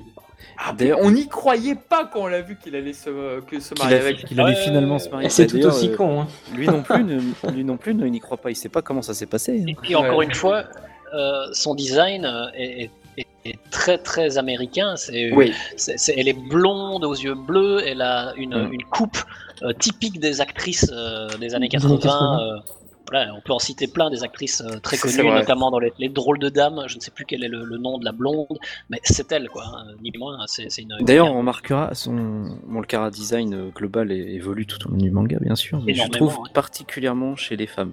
Le- les femmes de Toriyama, c'est vrai. Pas du tout dessinées pareil entre le premier tome et la fin, quoi. C'est Ouais. impressionnant. Bah, D'ailleurs, ça va nourrir une petite incohérence entre la taille d'Arale au début du manga et Oui, la taille incroyable. après. Et à- ah bah après, après, euh, oui, on dirait qu'elle est en un couche culotte euh, Bah, au niveau de sa taille. Bah, il y euh, avait un, il y avait un Alors qu'au chapitre début, elle a- spécial là-dessus. Ouais, alors il y avait un début, chapitre elle a, une taille, euh, elle a une taille de 13 ans, quoi. Donc, euh, Ouais. C'est vrai. Ah oui, il y a un chapitre qui en parle, non Oui, il y avait un chapitre qui en parlait où, pour fêter le succès de Dr. Slump, justement, tu avais Matsumaya, l'assistant de Toriyama, et Toriyama, bon, bah voilà, qui présentait un petit peu le succès. Et on découvrait qu'Arale, en fait, avait plusieurs corps. Donc Ah euh, oui. voilà, c'était un subterfuge pour dire, bon, en fait, c'est pour ça qu'elle est différente du début du manga. C'était génial, quoi. Et puis, tu avais Matsumaya qui posait une question. Au fait, euh, la- la- la- le soleil a été détruit plusieurs fois par Arale. Comment ça se fait qu'il est encore là? Et là, tu avais Toriyama qui rétorquait, Euh, tu veux que je baisse ton salaire? C'est génial. C'est comme quand il oublie que Taro a fini l'école et qu'il y est toujours. Ah oui. Oui, c'est vrai, c'est vrai, c'était très drôle ça aussi. Et euh, oui, donc le- finalement, le succès de, de ce manga dans un, un- dans un, dans un magazine comme le, le Weekly Shonen Jump, qui était finalement un magazine encore beaucoup plus que maintenant, euh, vraiment orienté euh, sport, euh, combat et, euh, et puis un peu sexy, un peu même même plus sexy que maintenant. hein. Si vous regardez des, Weekly Jump de, l'époque, il y a des choses qu'on ne publierait plus maintenant. euh, bon, parce que les, temps changent évidemment, même au Japon. Euh, et, euh, avoir un ovni, parce que c'était un ovni au sein même du, du Weekly Shonen Jump, un tel ovni, c'était très particulier. Et voir qu'il avait du succès, ça ouvre, euh, ça a changé aussi un peu la face du magazine, je pense, de savoir qu'un un, un manga comme ça, avec une héroïne, parce que l'air de rien, une héroïne, C'est vrai que c'était Euh, pas courant. c'était pas courant hein, du tout, hein, vraiment, il faut se le dire, parce que bon, euh, encore une fois, euh, par rapport à ça aussi, les, les temps ont beaucoup changé au Japon. Avoir une héroïne qui a tant de, de malice, euh, c'était quand même très très osé, hein, c'était assez révolutionnaire. Et il y avait le côté aussi, je crois que c'est Monsieur Goto qui est un rédacteur en chef de, de cette époque-là, qui a d'ailleurs, euh, il- on a, il y a un bouquin qui vient de, de- de sortir en France euh, sur, euh, sur, je sais pas si vous l'avez lu là, sur le Jump, avec- justement des, beaucoup d'interviews de, de, de ce rédacteur en chef. Ah oui, oui, oui, je l'ai. Oui, ça. Il a pas mal un petit peu censuré quelques trucs, mais oui, oui, c'est parce que euh, effectivement le jump est derrière. Il est quand même très intéressant ce livre. Ce livre hein, ouais, est intéressant et il disait justement que euh, qu'est-ce qui faisait aussi le succès de, de Dr. Slump à la télé et, euh, et en manga, c'est que comme ça, d'un premier coup d'œil, pour les mères de famille qui, euh, bah, qui investissaient dans les magazines de, leurs enfants, de leurs ados, euh, voir ce, manga, ça paraissait très gentil, ça paraissait sympa, ça paraissait beaucoup plus euh, sympa qu'un qu'un le survivant, qu'un Hokuto no Ken ou qu'un qu'un truc comme ça quoi. Et donc du coup, euh, l'air de rien, ça, ça permettait aussi aux familles, c'était beaucoup plus familial en fait comme, euh, comme manga. Et d'ailleurs, si, vous, si, si, on ana- si on analyse vraiment le, le thème central de Dr. Slump, si on oublie les cacas et les, et les. et les, Ah, c'est c'est la la famille. hein. c'est la famille, hein, ouais, c'est vraiment. euh, c'est c'est quoi? C'est l'histoire d'un d'un pauvre gars euh, trentenaire qui, en a, qui arrive au moment où il faut qu'il trouve absolument une, une femme s'il veut fonder une famille et qui met vraiment beaucoup de. C'est très important pour lui, quoi. Il met de l'acharnement là-dedans et je pense que Toriyama sortait un petit peu. Je pense qu'il n'était pas encore marié à ce moment-là, Toriyama, au début de Non, Dr. bah non il si- marié, il s'est marié au moment où le chapitre de Yamabuki et Ebe se mariaient aussi. Ah oui, voilà. ouais. C'est bien preuve quand même que c'est c'est vraiment. Oui, euh, C'est un, peu, s'identifie, c'est un peu oui. sa vie, entre guillemets, retranscrite un en peu, manga. Il y a un peu d'autobiographie, effectivement. Ouais, ouais, ouais. dans- Et donc la deuxième partie euh, du manga raconte énormément de, de love story en guillemets, même si on a toujours l'impression que c'est pas trop le truc de Toriyama, mais quand il se lance dans des histoires d'amour en guillemets de relations, bah, elles sont toujours passionnantes parce qu'elles sont toujours drôles. Et à la fin de, de Dr Slump, ce n'est que ça, ce sont que des couples. Et même à Raleigh, C'est Ouais. vrai. C'est vrai, c'est vrai. Même à même à Raleigh. Raleigh finit avec un enfant avec Obo Chanman, euh, un, enfant robot que Senbei est venu amener dans le nid euh, familial. C'est hyper mignon quoi. Au final, Mm. c'est Ah, très euh, très beau. Ouais, Mais oui, beau, on voit ouais, bien ouais, euh, le contraste effectivement entre le premier tome et le dernier tome. euh, la Senbei qui, qui vit tout seul, puis après avec Harley, Ah et puis à la, à la fin où ils sont, ils sont Une plein, famille quoi, nombreuse, hein, C'est une famille nombreuse. Je crois que la maison s'agrandit en plus. Donc le thème est vraiment. euh, C'est la famille Par effectivement. contre, tu as touché du doigt d'un truc. Est-ce qu'on peut peut-être parler de la censure qu'a subi Dr. Slump dans les différentes rééditions maintenant aujourd'hui? Ah, euh, bah, tu vas peut-être mieux m'en parler que moi. à mon En fait, Bah, notamment dans passé- le premier tome, oui. En fait, c'était, je sais pas si c'était dans le premier tome, mais en tout cas, il y avait un moment, tu avais un personnage, un black, qui était vu avec des ossements, enfin, Ah vraiment oui, le cliché, mais- le cliché de l'Africain, machin, tel qu'il a été perçu au Japon, et cette case a été redessinée. Oui, c'est c'est dans le désormais deuxième Ultraman. chapitre. Deuxième chapitre, c'est bien Oui. ça. Merci. Et donc oui, voilà. quand balance sa, Voilà, baseball. cette planche-là, cette planche-là a été redessinée à l'occasion de la Kanzenban, effectivement. Ouais. Parce qu'elle posait problème. Mais est-ce qu'il y en a eu vraiment d'autres? Est-ce qu'il y en a eu beaucoup d'autres? Je suis pas sûr. Euh, Il y en avait eu. L'autre, a- elle m'échappe, elle m'échappe. Il me semblait qu'il Il y n'y en avait avait pas deuxième. avec euh, Ultraman ou je sais pas quoi quand Mais je crois que c'est dans le même cinéma, chapitre. euh, je sais plus. Bah, c'est la même planche. même. Bah justement, c'est en fait. Ultraman qui est redessiné. C'est Ouais, voilà. Ouais, dans la même ça, planche voilà. qu'il y a ce, Bon, bah alors, deux, ces deux dessins. Ouais. Mais euh, ouais, je connais pas trop d'autres d'autres censures ou d'autres euh, planches redessinées à part celle-là. Non, parce que l'humour bah, c'est peut-être vraiment seule. autour de ça. Donc ouais. Oui. Euh, Et- C'était plus. Ouais, Pardon, ouais, dis-moi. Non, non, vas-y, vas-y. Non, non, bah voilà. Et puis il y a aussi donc euh, D- Dr. Slump a beaucoup marché et donc il y a eu pas mal de films. C'est vrai qu'on a tendance à les oublier Dr. Slump parce que contrairement à Dragon Ball où les films sont ultra populaires, bah, les films Dr. Slump sont jamais sortis en France parce que peut-être euh, non commercial. Ouais, Il y en malheureusement. Il y en avait un qui m'avait sidéré parce qu'en fait, euh, c'est pour moi l'occasion d'aborder ça, mais vers la fin du manga, dans l'avant-dernier tome, tu as une histoire très sérieuse où tu as des gens justement qui veulent capturer en fait la princesse framboise, la princesse qui vient dans oui. des hum, un truc euh, qui, est, qui est très Aladdin. C'est une histoire qui fait vraiment penser à Aladdin. C'est vraiment, euh, t'as as le mauvais génie. Alors quand, tu, quand on voit le mauvais génie, on a l'impression de revivre à une sorte de Majin Buu pour ceux qui ont connu d'abord Dragon Ball. Et j'ai envie de dire quoi, puisque tu as la tenue typique du génie. Et puis surtout, il est très puissant, ce qui peut faire penser peut-être à Majin Buu versus Dabra. Et le gars est beaucoup plus puissant que euh, Harale. Et ce chapitre a été justement euh, adapté dans un film. Donc moi je dis pourquoi pas dans un film. Mais le problème, et je, n'ai pas l'impression qu'ils apparaissent, c'est que la famille de Sun, dans la série animée, moi je l'ai jamais vu dans le doublage français, la famille de Sun. Je pense qu'ils ont dû apparaître très Ils tard. apparaissent beau- beaucoup plus tard, il Beaucoup me plus semble. tard. oui. ouais, ouais. Il y a, Et il y donc- a trois- presque 350 Mais c'est comme euh, Ma- Machirito 250. qui n'apparaît que dans l'épisode euh, où il chante avec euh, Cendrillon, il me semble. Ah oui. Et donc dans ce film, donc on a une adaptation de cette histoire, même si ça commence pas du tout pareil, mais sans Tsun, sans Tsukutsun. Et du coup, C'est dommage. Ouais. bah, le résultat est nettement moins bon, nettement moins cocasse. Après, je comprends pourquoi ils ont voulu faire ça, mais en tout cas, c'est un chapitre qui commence à poser les bases un petit peu de Dragon Ball et tout. Par contre, c'est une blague qui me fait toujours mourir de rire. C'est-à-dire qu'en fait, il y a, il- les gardes du méchant dont j'ai oublié le nom euh, se trompent en réalité. Ils pensent capturer la, la princesse framboise, mais ils capturent Akane. Pourquoi ils se trompent avec Akane? Eh bien, le serviteur le dit sèchement Bah écoutez, monsieur, je me suis trompé parce que comme ce manga est en noir et blanc, bah en fait, j'avais pas compris que la princesse framboise elle a des cheveux roses, or elle, elle est blonde. Et après, tu vois euh, personnage blond, personnage euh, rose, et euh, tu vois que c'est la même chose, quoi. C'est genre de du black que j'adore. C'est brillant. C'est brillant, voilà. Ouais, ouais. Donc voilà pour ce, ce chapitre qui est euh, avant-dernier tome, qui est à relire, qui est vraiment très très bon. quoi. Oui, on dirait presque un, un one-shot de, Tor- de Toriyama en fait. C'est euh, c'est une aventure. clairement. En fait, hein. Ouais, ouais, Ah, c'est une grande aventure qui fait presque tout le tome, tout à fait. Mais il, il- il- il va vers des choses comme ça de plus en plus euh, vers la fin de, de- de- Comme tu disais, la deuxième partie de Dr. Slump est fort différente. Elle est fort différente parce que déjà, euh, il y, a, il y a un peu plus de plus en plus d'aventures. Il y Ouais, a de plus en plus de plusieurs chapitres, effectivement. Voilà, de tournois, de tout, hein, de tout et de rien, pas des tournois d'arts martiaux, mais des tournois qui préfigurent évidemment ce que Toriyama fera dans, dans- dans Dragon Ball.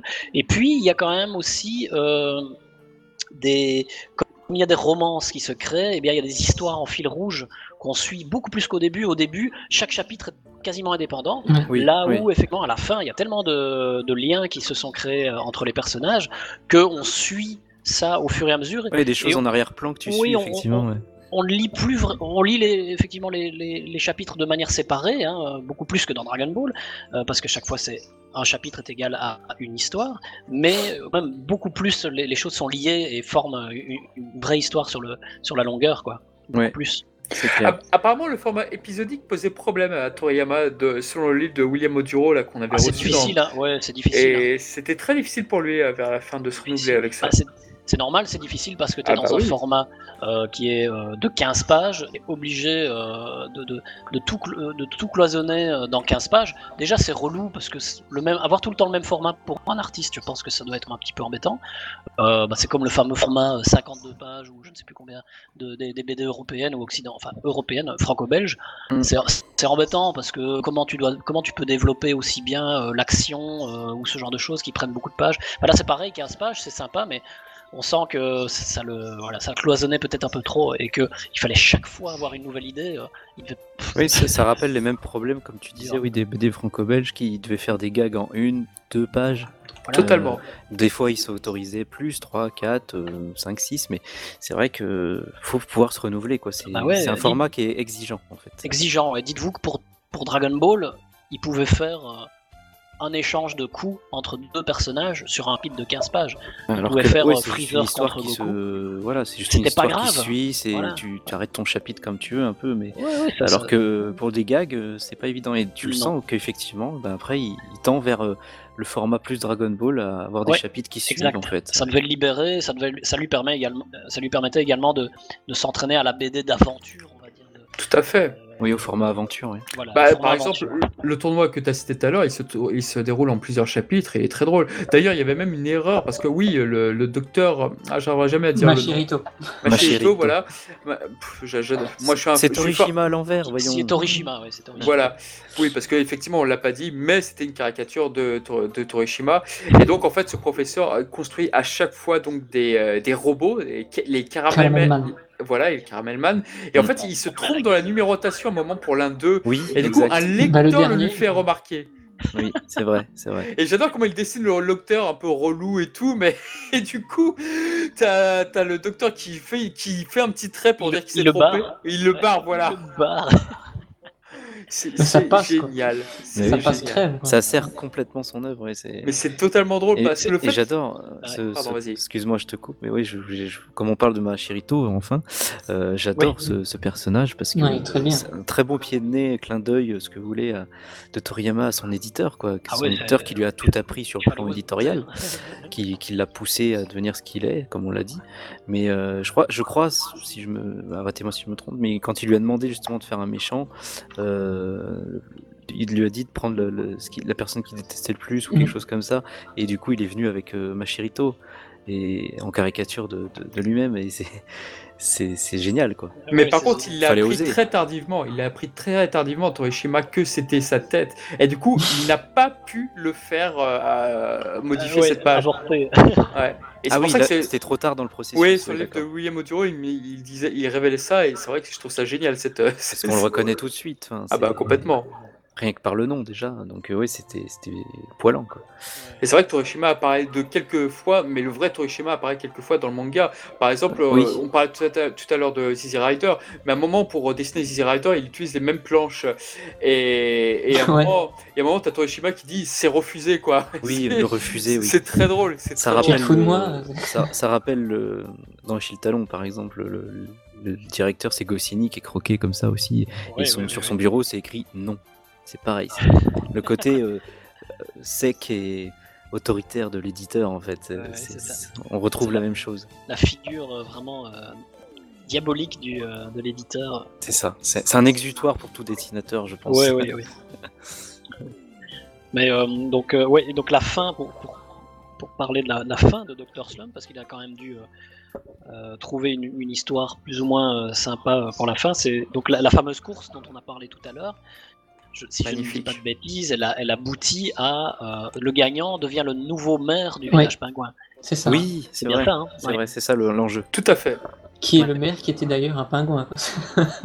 Oui, oui, oui, oui, oui, oui, oui, tout à fait. Et- ce maire qui savait que, comment s'appelle Toriyama, avait foiré son permis plusieurs fois et c'est pour ça qu'il faisait la course de moto. C'est ça.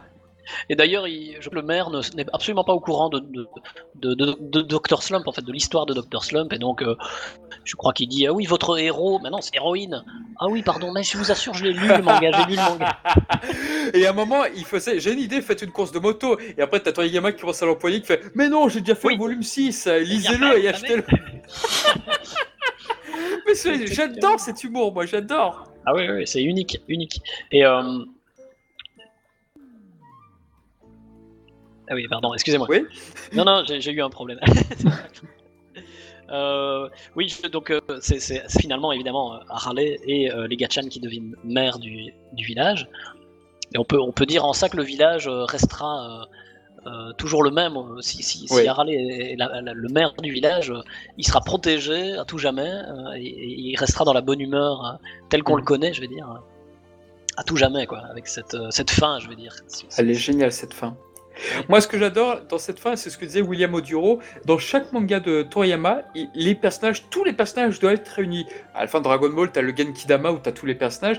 À la fin d'Arale, c'est exactement ça. Tous les personnages se, se regroupent pour dire au revoir une dernière fois. Petite photo Et- finish, ouais. Une photo finish. Et moi, je trouve la fin de Dr. Slump extrêmement poétique. C'est-à-dire que tu as Raleigh qui traverse le village des pingouins à la fin pour dire que ils ne grandiront pas. Enfin, t'as un message de Toriyama qui est très Ouais, bon c'est plus à la fin. Et je, je trouve que c'est une des plus belles fins de manga parce Ça que fait un peu Peter Pan, ouais. oui, ça fait un peu le syndrome que, voilà, n'oubliez pas de, de vous émerveiller. Je sais plus ce qu'il dit exactement, mais je trouve ça d'une poésie incroyable et je, je l'adore. Et à chaque fois que je relis cette fin, bah, c'est mon âme d'enfant quand je relisais en 96, Il y a beaucoup de 95. poésie dans Dr. Slump. hein. Ah, complètement, complètement. Et du coup, cette fin, bah oui, je l'adore. Bon, pardon, j'ai trop parlé, à vous. Non, mais euh, bah, c'est bien que tu parles des- enfin, qu'on parle des fins parce que les fins des, des autres adaptations, euh, du reboot euh, de la série TV de 1999 et la fin de la suite du manga, parce qu'il y a eu une suite au manga et on va en parler également, euh, les fins sont différentes forcément. Donc ça, on, on en parlera tout à l'heure euh, quand on abordera ces. Là, là, on en était, on, on en était venu au film. Donc il y a 11 films hein, de, de Dr. 11 Slump. si à C'est ça, hein. différentes périodes. Ouais, c'est à beaucoup fait. quand même, 11 films. Ouais. Ouais. Mais des spéciales aussi. Et Des spéciales, ouais, forcément. ouais, ouais, ouais. Et, et je- si je m'abuse, il y en a un qui fait quand même une heure et demie, le deuxième, le film 2, euh, Oyo Ouais, Oyo qui fait- Space Adventure, qui fait 90, euh, 90 minutes. Ah, c'est ce qui est rare pour l'époque en plus. Ouais, là, c'est vraiment un film, hein, c'est pas. euh, C'est un vrai film. Moi, il part dans l'espace, si je me trompe pas, pour sauver Yamabuki de. Ouais, c'est ça, un seul De chapitre, Machirito. ouais, ouais. Celui-là, je ne l'avais, je ne l'ai pas vu celui-là. Mais non, pff, moi, j'en ai vu aucun, j'a- j'a- j'avoue, j'avoue. Malheureusement. Ouais, ça donne envie de, de les regarder pourtant. Mais je trouve dommage hein, que. Surtout qu'il y en a. Il y en a beaucoup qui techniquement sont vraiment très très beaux. C'est vrai, que oui. les- c'est vrai que les trois premiers vieillissent peut-être pas très bien parce que je pense qu'il fallait les connaître Comme, à, à l'époque. série, voilà. mais ouais. C'est Mais Ceux de la euh, période 90 sont, sont, sont très beaux, je trouve. Ah oui. Euh, Ceux qui ont, il y en avait un qui était sorti, je crois, en même temps que Bojack et tout. Enfin, mais Ah oui. vraiment, c'était une, c'était une belle. Bah, je crois que c'est dans celui-ci où tu as Superman qui se transforme en Super Saiyan. Mais, Ah oui, euh, mais c'était super. Techniquement, c'est vrai que ces films mériteraient d'être découverts, mais bon, voilà. Ouais, ça mérite. ouais, c'est- qui, dommage, adapte en partie le, le manga de Nakatsuru, il me semble. C'est De quoi- tu dis, tu dis? Le, les, les films de 90, euh, ils adaptent un- en, partie le, le manga de Je Nakatsuru. il crois qu'il y a certaines idées qui sont reprises, ouais, effectivement. Euh, donc, c'est des histoires qu'on n'a pas forcément vues. Euh, et, et effectivement, ce qui est bien avec les films des. bah, je, les, je les ai pas vus, mais j'ai eu pas mal d'extraits évidemment euh, sortis de leur contexte. Mais euh, on, on retrouve vraiment la patte Dragon Ball pour quelqu'un qui aimerait, Mm. euh, qui, aime, qui aime et ne connaît que Dragon Ball dans les œuvres de Toriyama. Voir, à mon avis, les films des années 90 euh, doit être super intéressant parce qu'on reconnaît le style d'animation, le style de Oui, le character style design, euh, plein de références à Dragon Ball et d'autant plus plus on avance dans les films et dans la série de TV de, de Toriyama, de, de, de Dr. Slump, plus on reconnaît des petits, petites choses qui vont nous rappeler euh, Dragon Ball. Euh, et, la série TV, pour ce que j'en connais, j'ai pas tout vu encore une fois, mais je les ai, bon, je les ai achetés évidemment. Ils sont sortis à moitié chez Kazé. mhm. Euh, je crois que tout n'est pas sorti, mais euh, il y en a une partie qui sont sortis chez Kazé. Donc, du, du reboot, c'est ça? Non, je parle vraiment de la série TV. Ah, la, la- la première, ils l'ont sorti. L'ancienne, la première, ouais, ouais. Le reboot n'est pas du tout sorti malheureusement en dehors du Japon, mais euh, pour ce qui est de la série, série originale, finalement, euh, c'est- ce ne sont, ça adapte systématiquement des chapitres qu'on connaît. Je ne sais pas s'il y a des fillers, s'il y a ce système de, de fillers, s'il y a, s'il y a Ouais, vraiment des choses qui sont euh, toutes nouvelles ou pas. Il y a quand même quoi 350 épisodes Moi, de, de 250, mémoire, oui, il y avait des De- fillers dans la série 250. Dr. Slump. D'accord. Ouais. Il y, a, il y a- il y a 250, des- il y a des rallonges, donc il y a effectivement des chapitres euh, qui, qui sont les mêmes que dans le manga, mais qui sont rallongés, avec Rallongé, oui. Pour voilà, le, des, des- pour le média, choses, ouais, effectivement. Parce qu'il faut quand même dire, pour ceux qui ne connaissent pas, euh, un épisode de Dr. Slump, c'est en fait deux histoires. Mm. Donc il y a deux histoires de 10 minutes. C'est pas une histoire de 20 minutes, mais c'est deux histoires de 10 minutes. Voilà, faut faire tenir un épisode, donc euh, Voilà. c'est clair. Donc euh, il y a des petites rallonges, il y a des. Donc c'est chouette. il y a- Si vous aimez un chapitre en particulier de Dr. Slump, redécouvrez-le en, en animé, bah, ça va vous permettre de voir une autre vision du truc. Ouais, ça donne envie. Voilà. Euh, mais les films, euh, et alors il, y a, il doit y avoir des fillers, mais j'avoue, euh, je n'ai pas assez vu tout en animé. Maintenant, moi, par les, Ouais. les DVD, euh, la série, j'ai pas. À part quelques extraits, j'ai pas suivi. euh, Ben, c'est pas facile, hein, il faut pouvoir les Ouais, non, c'est vrai que pour avoir accès manière à illégale. tout, c'est- difficile. Bah, Ouais. c'est vrai que normalement, on n'aime pas trop dire euh, de télécharger à nos auditeurs, mais là, c'est vrai que c'est le seul moyen. Pour les films, pour la série TV, pour l'avoir peut-être en VO, c'est vrai que malheureusement, il n'y a pas. Enfin, Bah, bon, sauf si vous parlez je- je japonais, vous connais pouvez acheter que- les box japonais, voilà. Ouais, Je connais qu'une fan sub qui travaille sur la série originale, c'est tout. Ah, il y en a qu'une. quoi. Bah, Je en sais fait- pas si je peux la dire ici, mais. euh, Ça, c'est pas nous les chefs. hein. Bah, disons que voilà, le fansub c'est un petit peu délicat, mais quoi qu'il en soit, malheureusement, oui, les éditeurs, Non, mais- oui, Kazé n'a pas sorti de VO, oui, euh, les films sont jamais sortis, donc c'est vrai que c'est très compliqué pour nous Pourtant, français. Il me Ouais. semble qu'aux États-Unis, ils sont sortis les films. La moitié, je crois. Il oh, euh, Ah, la moitié moitié, euh, ah, peut-être que c'est sorti en deux coffrets, mais je sais qu'il y a un coffret avec les cinq premiers, donc peut-être un deuxième coffret, c'est possible. Mais c'est vrai que c'est dommage à notre époque de- d'éditer Ah oui, euh, c'est vraiment dommage. Quoi. que la VF, pas la VO. Enfin, c'est. Pourquoi pourraient éditer Bah, ça- la série de 90 euh, ça- Elle est vraiment. trop. Elle est, elle est, Elle est encore belle pour. pour Elle est encore pour belle, hein, trouve. Si, si on veut euh, enchaîner sur, le, sur un autre média, donc on a parlé des films, de la série originale Allez, et, du, parti. et du manga original.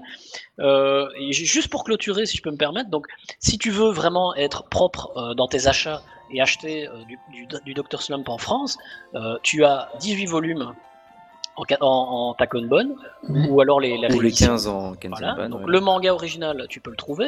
La série originale euh, TV, tu ne peux trouver que 54 euh, épisodes chez Kazé. Mm. Ouais. Et c'est tout. C'est bien tout. Il reste, il te reste Ni plus ni 11 moins. films. Comment? Ouais, Non, je sais pardon. ni plus ni moins. il, il te reste 11 films que tu ne peux pas te procurer de manière euh, simple, je vais dire, et pas, pas sous-titrés en japonais. Il te reste 11 films, il te reste une série de, 70, de pardon, 74 épisodes. euh, On a l'habitude. La Belgique.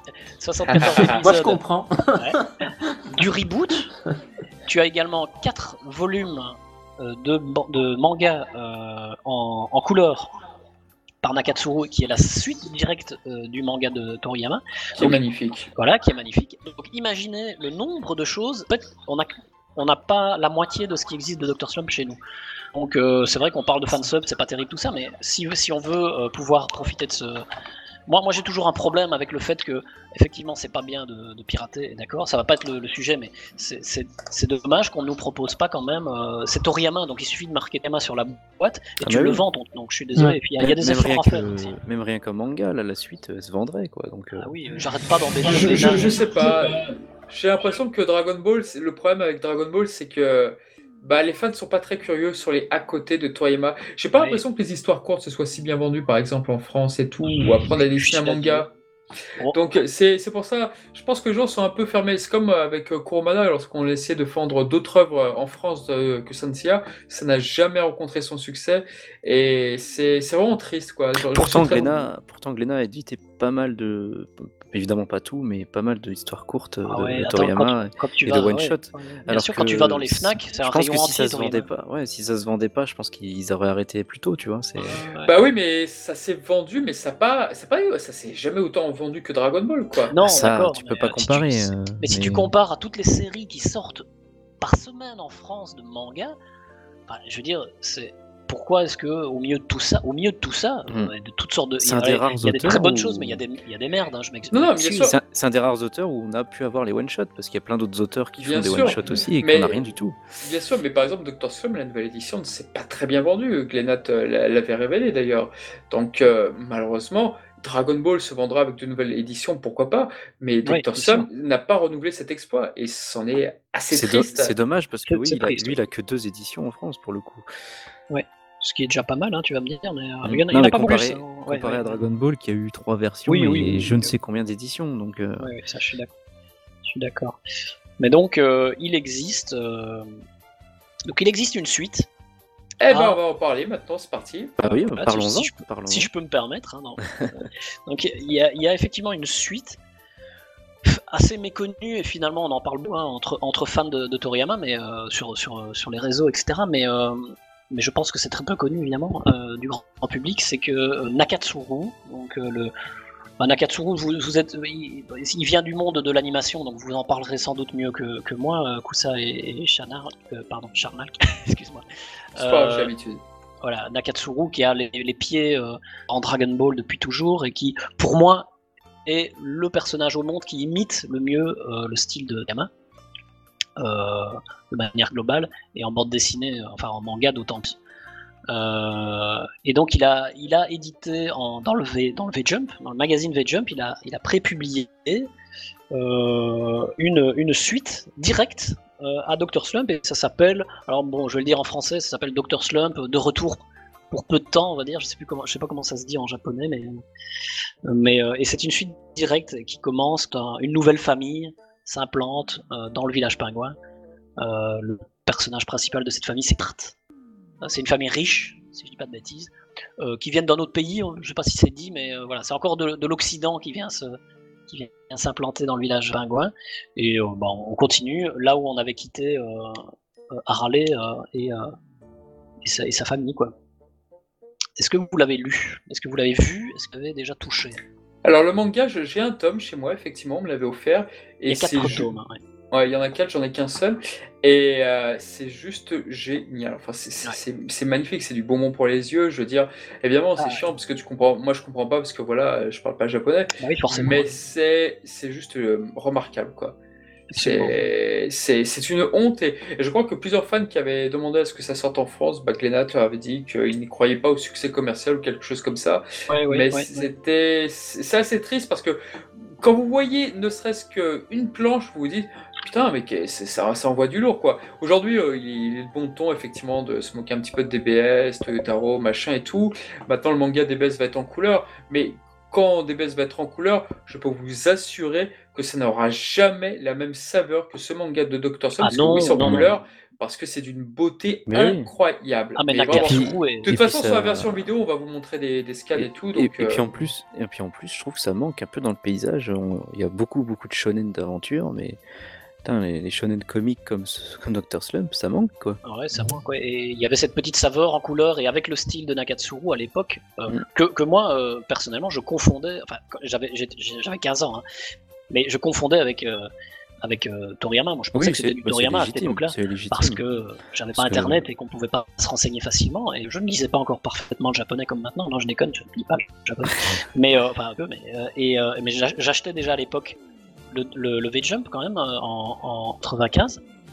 Je l'achetais dans des petites boutiques euh, obscures Mhm. euh, de temps en temps et je tombais sur ce, cette suite là de Dr Slump qui me rendait, qui me rendait dingue. Et alors bah, c'est l'avantage de, ce manga, c'est qu'il est en couleur et donc euh, mise en couleur. Alors ça s'appelait, j'ai- je me suis un peu renseigné et c'était une mise en couleur. Ils s'appelaient ça de Cell, Cell, mais comme les Cell Comics. Voilà. Celles comme les celluloïdes. D'accord. des- Mhm. Et effectivement, quand vous regardez, vous avez cette impression de, de- de voir un screenshot de, de, de dessin animé, en fait, parce que c'est Mais clair. C'est la même technique de, de mise en couleur du celluloïde. Ah, ils utilisent la même technique. Voilà. Et donc, il y a ça dans, euh, Harley- enfin, dans, dans la suite euh, de Dr. Slump, et il y a ça aussi dans une autre BD dont on parlera de, de, de Dr. Slump, euh, un reboot cette fois-ci, euh, qui a eu au- aussi droit à quelques chapitres euh, en, en manga dans euh, Love et Jump. Donc ici, il y a euh, donc le- la suite de, Dr. Slump, il y a quatre volumes d'une euh, de 150 pages, quelque chose comme ça. Il y a une grosse vingtaine ou trentaine de, de chapitres. Et ça parle beaucoup de jeux vidéo, parce que évidemment, ça devait se. C'était- C'était pré- prépublié dans le V-Jump, qui est avant tout un magazine euh, de, de jeux vidéo. De jeux vidéo à la base, oui. Et Voilà. donc, il y avait une- aussi une parodie de Dragon Quest V. Dragon Quest V, pour ceux qui Chapitre l'ont pas fait. Qui l'ont pas fait, bah, Sunbay, en fait, est, euh, donc en fait, dans Dragon Quest V, pardon, le héros trouve une femme dans Dragon Quest V, d'accord, et là, c'était Sunbay qui essayait d'écumer les bars et tout pour essayer de trouver une femme, et c'est vrai que c'était extrêmement drôle, c'était une belle parodie de DQ5, donc euh, rien que ça, même sans vraiment comprendre, c'est vraiment très très drôle. Ouais, ouais, ouais. Il y a beaucoup de références à, Doctor- à, à Dragon Quest dans euh, cette suite de. de Ah oui, il y en a énormément. ça, Énormément. Il y a une raison, bah, c'est premièrement que euh, le, Dragon Quest c'était c'était 30% du, du V-Jump à l'époque, parce que ça parle énormément de Final Fantasy mais de, de- Dragon Quest, beaucoup dans, dans le, le V-Jump, et que surtout Nakatsuru, euh, quand c'était pas euh, Toriyama qui dessinait du, Dragon Quest, euh, eh bien dans, dans les magazines, c'était c'était Nakatsuru qui dessinait beaucoup d'illustrations, les, les couvertures de, du V-Jump avec qui mettait en scène Dragon Quest. C'était pas Toriyama, enfin c'était parfois Toriyama, mais généralement c'était Nakatsuru qui les dessinait, avec le style de, Toriyama, avec son style un peu, euh, ouais, un peu, plus animé comme ça. On aurait, avait cette impression de, voir des illustrations de l'animé. Et euh, donc Nakatsuru, je pense, était complètement bercé dans le dans tout l'univers graphique de Toriyama et notamment euh, Dragon Quest. Et donc ça se répercute énormément dans cette suite de Dr. Slump. Et c'est là qu'on voit Harley en adulte. Ah oui, Ah, il, faut, il, faut, il faut en parler parce que c'est un grand fantasme. Ouais. Et- On, on l'avait vu en bébé dans l'original, mais pas en adulte. Exactement. Est-ce que vous avez vu cette... ça? Il faudra le montrer à l'écran également si vous avez. Oui, oui, on montrera, t'inquiète. Parce qu'elle est, euh, elle est sexy en fait, et euh, elle est euh, donc, euh, elle tombe sur une bande de petits, euh, de petits, euh, de petits malfrats qui évidemment la draguent euh, et puis qui se rendent compte rapidement qu'ils sont tombés sur euh, quelqu'un de, de plus fort qu'eux. Et euh, ils, ils vont lui acheter. euh, bah, évidemment, comme elle est super naïve. Ça, ça fait partie du fantasme aussi. C'est une, une jolie fille, mais qui, est- qui est hyper naïve, qui, qui- qui ne comprend rien à rien. Et euh, du coup, il l'emmène euh, dans un magasin pour qu'elle s'habille, euh, elle s'habille sexy, quoi. Évidemment, elle met une, elle met une, une mini jupe et euh, un décolleté de dingue, et, euh, et donc on se retrouve quand même avec euh, une Harley sexy pour la première fois. Mm, mm. D'ailleurs, c'est caractéristique de Toriyama aussi, ça, le- la candeur de ses personnages, Oui. notamment de, ou de Goku au début, quoi. C'est, Ah oui, on, oui, retrouve la même chose. hein, C'est Tout à fait. très naïf, très euh, simple, mais dans, dans le bon sens du terme, quoi. C'est la simplicité enfantine, un peu. Ouais, tout à fait. Et ce, ce- ce- ce manga est sorti, euh, si je ne m'abuse, au moment où, de, où de Dragon, Dragon Ball euh, GT sortait. Oui, parce qu'il y, a déjà, il y avait les, les personnages qui apparaissent au moment, je pense. Eh ouais. Il y avait Trunk, Goku et Pan. il me semble, dans leur vue, sais plus. Oui, tout à fait. hein. Il y a, il y a une couverture également euh, euh, où on voit parfaitement euh, ces personnages. Et Nakatsuru était quand même le, le character designer de Dragon Ball GT à l'époque. Donc euh, Mm. voilà, tout se mélangeait forcément. C'était vraiment. Le, le- à cette époque-là, hein, il faut quand même se dire que le V-Jump c'était une, une ode à Toriyama. C'était le, c'était le Toriyama Magazine, C'était presque ça, ouais. c'est- mais un peu sans Toriyama. Avant l'arrivée de Yu-Gi-Oh! Oui, après, il y a eu Yu-Gi-Oh! qui a tout. euh, Ah mais oui, oui. effectivement, euh, puis ça offre une bonne longévité à, à Dr. Slump, quoi. Parce que de 80 à 98, quasiment, euh, Ouais. il y a, il y a Et toujours pas eu fini. du Dr. Ah non, non, c'est pas fini. Ouais, c'est pas fini. Et c'est pas fini. oui. Non, non, non. Euh, parce que donc après cette 8, alors je vais, je vais peut-être vous, je- on- on parlait des fins, de la fin qui était vraiment très très jolie de- du manga. Mhm. La fin de, de- du manga original, la fin de, de la suite de Dr. Slump, parce que c'est ça qui m'a intéressé. J'ai pas tout lu non plus, hein, j'ai pas eu beaucoup, les traductions françaises, je ne les ai pas, donc j'ai essayé de comprendre comme je pouvais, mais je me suis focalisé aussi sur la fin pour voir comment Nakatsuru, et si Nakatsuru avait, avait quand même mis euh, un point, un point d'honneur à, à terminer son, son manga. Mhm. Euh, c'est plus ou moins le cas le dernier chapitre de cette suite de, de Dr. Slump. Euh, en fait, on, voit la famille qui est arrivée dans le premier chapitre, euh, la famille de, de cartes. Je ne retombe plus sur leur nom de famille. Euh, bah, ça en va en fait, tout simplement. Donc, c'est pas un peu l'histoire de, cette nouvelle famille qui, arrive au village pingouin et à la fin rentre dans son pays. Euh, voilà, la boucle est bouclée pour en tout cas cette petite, cette petite suite. C'est tout. et qui mériterait une belle sortie en France. Mais voilà, donc en tout cas, euh, si vous voulez vous manifester, si vous voulez demander à Glénat que ça sorte, franchement, faites-le Ouais. parce que. Ce serait tellement bien. Ouais, ouais. Mais je me demande si elle n'est pas pro- pro- t- bloquée pour des problèmes de droit également. Je- Enfin, en même temps, Non. je vois pas pourquoi Ah, elle serait bloquée. ouais. Je ne crois pas qu'il y ait, par exemple, clairement la mention d'une quest. Je pense que c'est une parodie. Donc on- ils vont peut-être l'appeler autrement ou Peut-être. les personnages sont là, mais bon, je pense qu'ils peuvent être utilisés, mais euh, pas le. En fait, c'est les costumes, c'est plutôt Harley qui va se déguiser en personnage de, Dragon Quest, donc je pense pas qu'il y aurait un problème de droit pour, pour ce, ce, problème-là. Euh, et par exemple, d'ailleurs, j'ai posté ça sur Twitter hier, j'ai vu qu'il y avait euh, parodie de Tobal, par exemple, dans, dans la suite de Dr. Slump. Il y a, ça s'appelle, je crois que c'est Har- Harley numéro un, euh, number one au lieu de Tobal number one. Donc, Tobal, c'est un jeu de Square Enix de combat euh, Un sur PlayStation. excellent jeu. Voilà, un excellent Deux jeu jeux sur combat PlayStation, ouais. qui, qui est sorti d'ailleurs en, en- chez nous. hein, euh, Et qui n'a pas bien marché. Ouais, le premier est sorti, tout à fait. Et, euh, et qui était character designé par Toriyama avec des, vraiment des personnages très stylés. Il y en avait la pub d'ailleurs dans la, la fin des, des tomes de Dragon Ball. Exactement, ouais. Et, et du coup, effectivement, V-Jump mettait beaucoup en avant ce jeu, puisque voilà, Square Enix, euh, V-Jump. euh, donc, euh, ouais. Oh, enfin, Squaresoft, pardon, à l'époque. Ouais, ouais. Et donc, on peut dessinait les covers. Et donc, on peut peut-être parler donc des deux séries, donc euh, deux autres séries animées sur Dr. Slump. Donc, il y en a eu, il y en a eu une qui est arrivée juste après Dragon Ball GT, si je dis pas de bêtises. Alors oui, La semaine juste après, il me semble. ouais. oui, directement, ouais, absolument. Ah oui, c'était en parallèle, d'accord. Qui est alors cette fois-ci un, reboot. Ouais. Alors, je sais pas si j'utilise le bon terme parce que je, je me confonds. Bah, il y a eu deux reboots dans Doctor Stone. Il y a eu les fi- enfin, la, il y a eu le- il y a eu la série normale, puis il y a eu les- les- la, la quadrilogie de films et celle-là. Enfin, la, Ah, la- série de 97. Euh, la quadrilogie de films, ça par contre, je suis pas. C'est euh, bah, c'est les films de 93 et 94. Ah oui, donc il pour moi, je prends ça ouais. comme, je prends ça comme un reboot vu qu'on voit la, la création d'Harley dans les films. Quoi. Ah oui, d'accord. ouais. Donc ça, c'est D'accord. le dernier film. Ouais, ça, bah, j'avoue que j'étais pas au courant comme j'ai pas vu les films. Euh, et alors, avec, à mon avis, C'est bon à cette époque-là- savoir. euh, oui, oui, c'est bon à savoir. Et à mon avis, à cette époque-là, euh, il devait y avoir du Yamamuro et du Nakatsuru à l'animation, au character design déjà. Ouais, très certainement, oui. Voilà, ouais, ok. Et donc, ouais, d'accord, ok, je comprends. Et c'est ça qui, qui fait que le. Tu disais le, tout à l'heure que euh, certaines histoires de la suite du manga Dr. Slump avaient été utilisées dans les films. Adapté, ouais, c'est ça. Ah, ok, d'accord. Comme euh, les passages avec le sur la plage, tout ça, bah, c'est utilisé pour un film, par exemple. Ok, d'accord. Voilà, tout, tout se tient, ouais, effectivement. Et, et- et le, finalement, le V-Jump servait de promotion, euh, d'outil promotionnel, euh, en faisant des stations euh, manga de tous ces produits. Euh, Ouais, c'est ça, en gros. C'était ouais. le liant, en fait, ouais, qui liait tout. Ouais. Bah, c'est c'est comme euh, dans. Je reviens sur le manga Nakatsuru, il y a Bruce Willis aussi qui apparaît Oui, dans, oui, tu fais bien de le dire. Il y a tout un dans, chapitre. dans ce.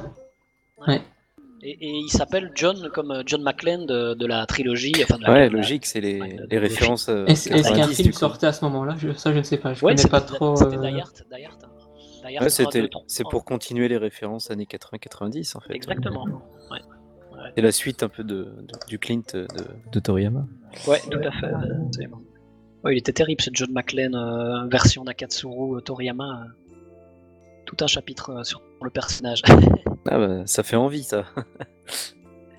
Mais donc pour être clair, parce que c'est pas évident à suivre, euh, donc il y a cette suite euh, en manga qui est utilisée euh, dans les films. Ça, euh, Oni vient d'en parler.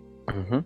euh, dans les films, dans la quadrilogie ou logie de films euh, des années 90. C'est ça. hein Quadri, ouais. Ouais. Celui de Nakatsuru, oui. Voilà. Et ensuite, alors, euh, juste la semaine après la fin de Dragon Ball GT, donc finalement Dragon Ball GT qui avait suivi également Dragon Ball Z, hein, donc on est, Oui. on est vraiment sur le même créneau Il y a horaire, pas C'est sans arrêt pour le moment. sans arrêt. Sans Et il arrêt. voulait- voilà, il voulait pas s'arrêter, et donc une, un reboot alors maintenant de euh, Dr Slump. Un reboot, c'est vraiment un nouveau character design. Je sais pas si vous l'avez vu, mais Oui. euh, Oui, alors, juste le, de- d'image, oui. bah voilà, le plus ont fait choquant. table rase du passé, tout à fait. Ouais. ouais. Et c'est quoi le plus choquant? C'est carrément que Harley n'a pas la même couleur de cheveux. Oui. Ça, ça avait beaucoup surpris, c'est vrai. C'est surprenant. hein. Ouais. C'est surprenant, mais ça permet aussi de distinguer le reboot de l'original, de se dire, ok, ça c'est nouveau, je vois bien que c'est pas la même Harley, et on parle bien de, euh, du reboot. Mm, mm. C'est notre ami Yamamuro euh, et, et- et Nakatsuru, mais c'est Yamamuro qui a redesigné les personnages principaux. Alors ceux qui ont le- eu le plus de changements, on le verra sans doute à l'écran, c'est euh, Taro et Midori, donc la femme de Senbei, qui ont vraiment des designs, des designs totalement différents. Euh, Taro, euh, ouais, qui a, ouais, il a même pas la même coupe. Il a... En fait, ils ont voulu, je pense qu'ils se sont dit, euh, bon, on, on- on va, euh, on va essayer de, on va essayer de donner un coup de frais à la série. On va la recommencer parce que ça a du potentiel, et on va simplement donner un, un coup de frais pour que ça Ouais, pour la nouvelle moins- génération. Oui, reprendre moins un années design, 80 euh, et plus un années design 90. plus années hein. 90, euh, fin 90, début 2000, quoi, en fait. Ouais, ouais, tout à fait. Il suffit de voir le, le générique de début, l'opening, qui est très très euh, design. Il y a- il y a- en fait, il y a vraiment une autre ambiance. C'est le même humour, mais, mais c'est plus moderne et surtout, et ça, je- il faut vraiment insister là-dessus, elle est vraiment beaucoup plus regardable cette série. Je suis en train de la regarder justement pour le, le podcast. Je, je l'ai- j'ai réussi à télécharger pas mal de. oh, pardon, j'ai réussi à me procurer de manière tout à fait. Euh, euh, j'ai pu regarder les épisodes euh, dernièrement. On rectifiera. Euh, oui, euh, j'ai vu quelques screens, effectivement, ça a l'air euh, assez beau quand même. Bah, je, ouais, Aujourd'hui, là, cet après-midi, j'ai enchaîné 4-5 épisodes. C'est de la belle animation. C'est Mhm. du, c'est presque du GT à son meilleur sur, sur certains épisodes. Donc vraiment de la bonne anime avec un bon, un bon character design puisque on retrouve Yamamuro et Nakatsuru. Donc là, vraiment, le- les deux ont travaillé dessus. Les ça couleurs aussi, elles sont, elles sont belles et tout. Donc, super flash, ouais, ouais, ouais. Alors bon, c'est parfois un peu figé, mais il y a des moments où c'est hyper dynamique. Il y a des courses poursuites avec des vrais angles de vue euh, top. Et les histoires, c'est- vraiment un reboot. Donc, c'est des histoires qu'on a connues. On a par exemple l'histoire que Oni avait, avait euh, à, à- à citer tout à l'heure, l'histoire avec le le- l'ours qui L'ours. se fait, qui se fait D'accord. descendre. Il est, il est entièrement redessiné. Donc, euh, et puis on a euh, des personnages également différents et des, c'est même plus des fillers, mais c'est vraiment des, des histoires originales, Il y a des histoires inédites alors. complètement inédites. ouais. Euh, donc ça c'est intéressant, rien que pour ça, on se dit, oh, bah, je vais pas voir la même chose que ce que je connais. Oui, tu as du nouveau contenu au moins. Ouais, Il y a du nouveau contenu et même la naissance de d'Harley est différente. Elle a été scénarisée et mise en scène exactement comme, beaucoup plus proche de Frankenstein, de l'histoire de Frankenstein. Et donc effectivement c'est un éclair. et en, en fait Senbei veut, ça m'a un peu dérangé. hein, J'ai vu ça euh, avant-hier. En fait Senbei, pour vous résumer très rapidement, Senbei veut créer une soubrette pour avoir quelqu'un qui le sert comme un prince. Et sur son ordinateur, il, euh, il, euh, il design une, une, une belle femme euh, en- avec des belles formes. Et au moment où il appuie sur le bouton rouge pour la produire, on va dire, eh bien, il y a un éclair qui s'abat sur son laboratoire, sa maison d'ailleurs, qui a été complètement redesignée. Et euh, bah, les plans en fait changent. euh, et c'est euh, D'accord, c'est un accident du coup. c'est un accident. Ouais, donc c'est complètement différent. Ah, ça Et- change complètement la, Ah la oui. vision du truc, oui. parce que euh, il passe vraiment déjà d'emblée pour un gros pervers dégueulasse. Mm. Euh, et du coup, c'est un peu voilà. Moi, ça m'a Et que peu du coup, c'est pas de son génie, alors que ouais, dans le manga original, c'est il l'a il l'a créé. Bon, il sait plus trop comment après, mais Exact, ça- ouais, à la base, ça vient de son génie quand même. C'est ça. Ouais. Là, c'est un peu différent.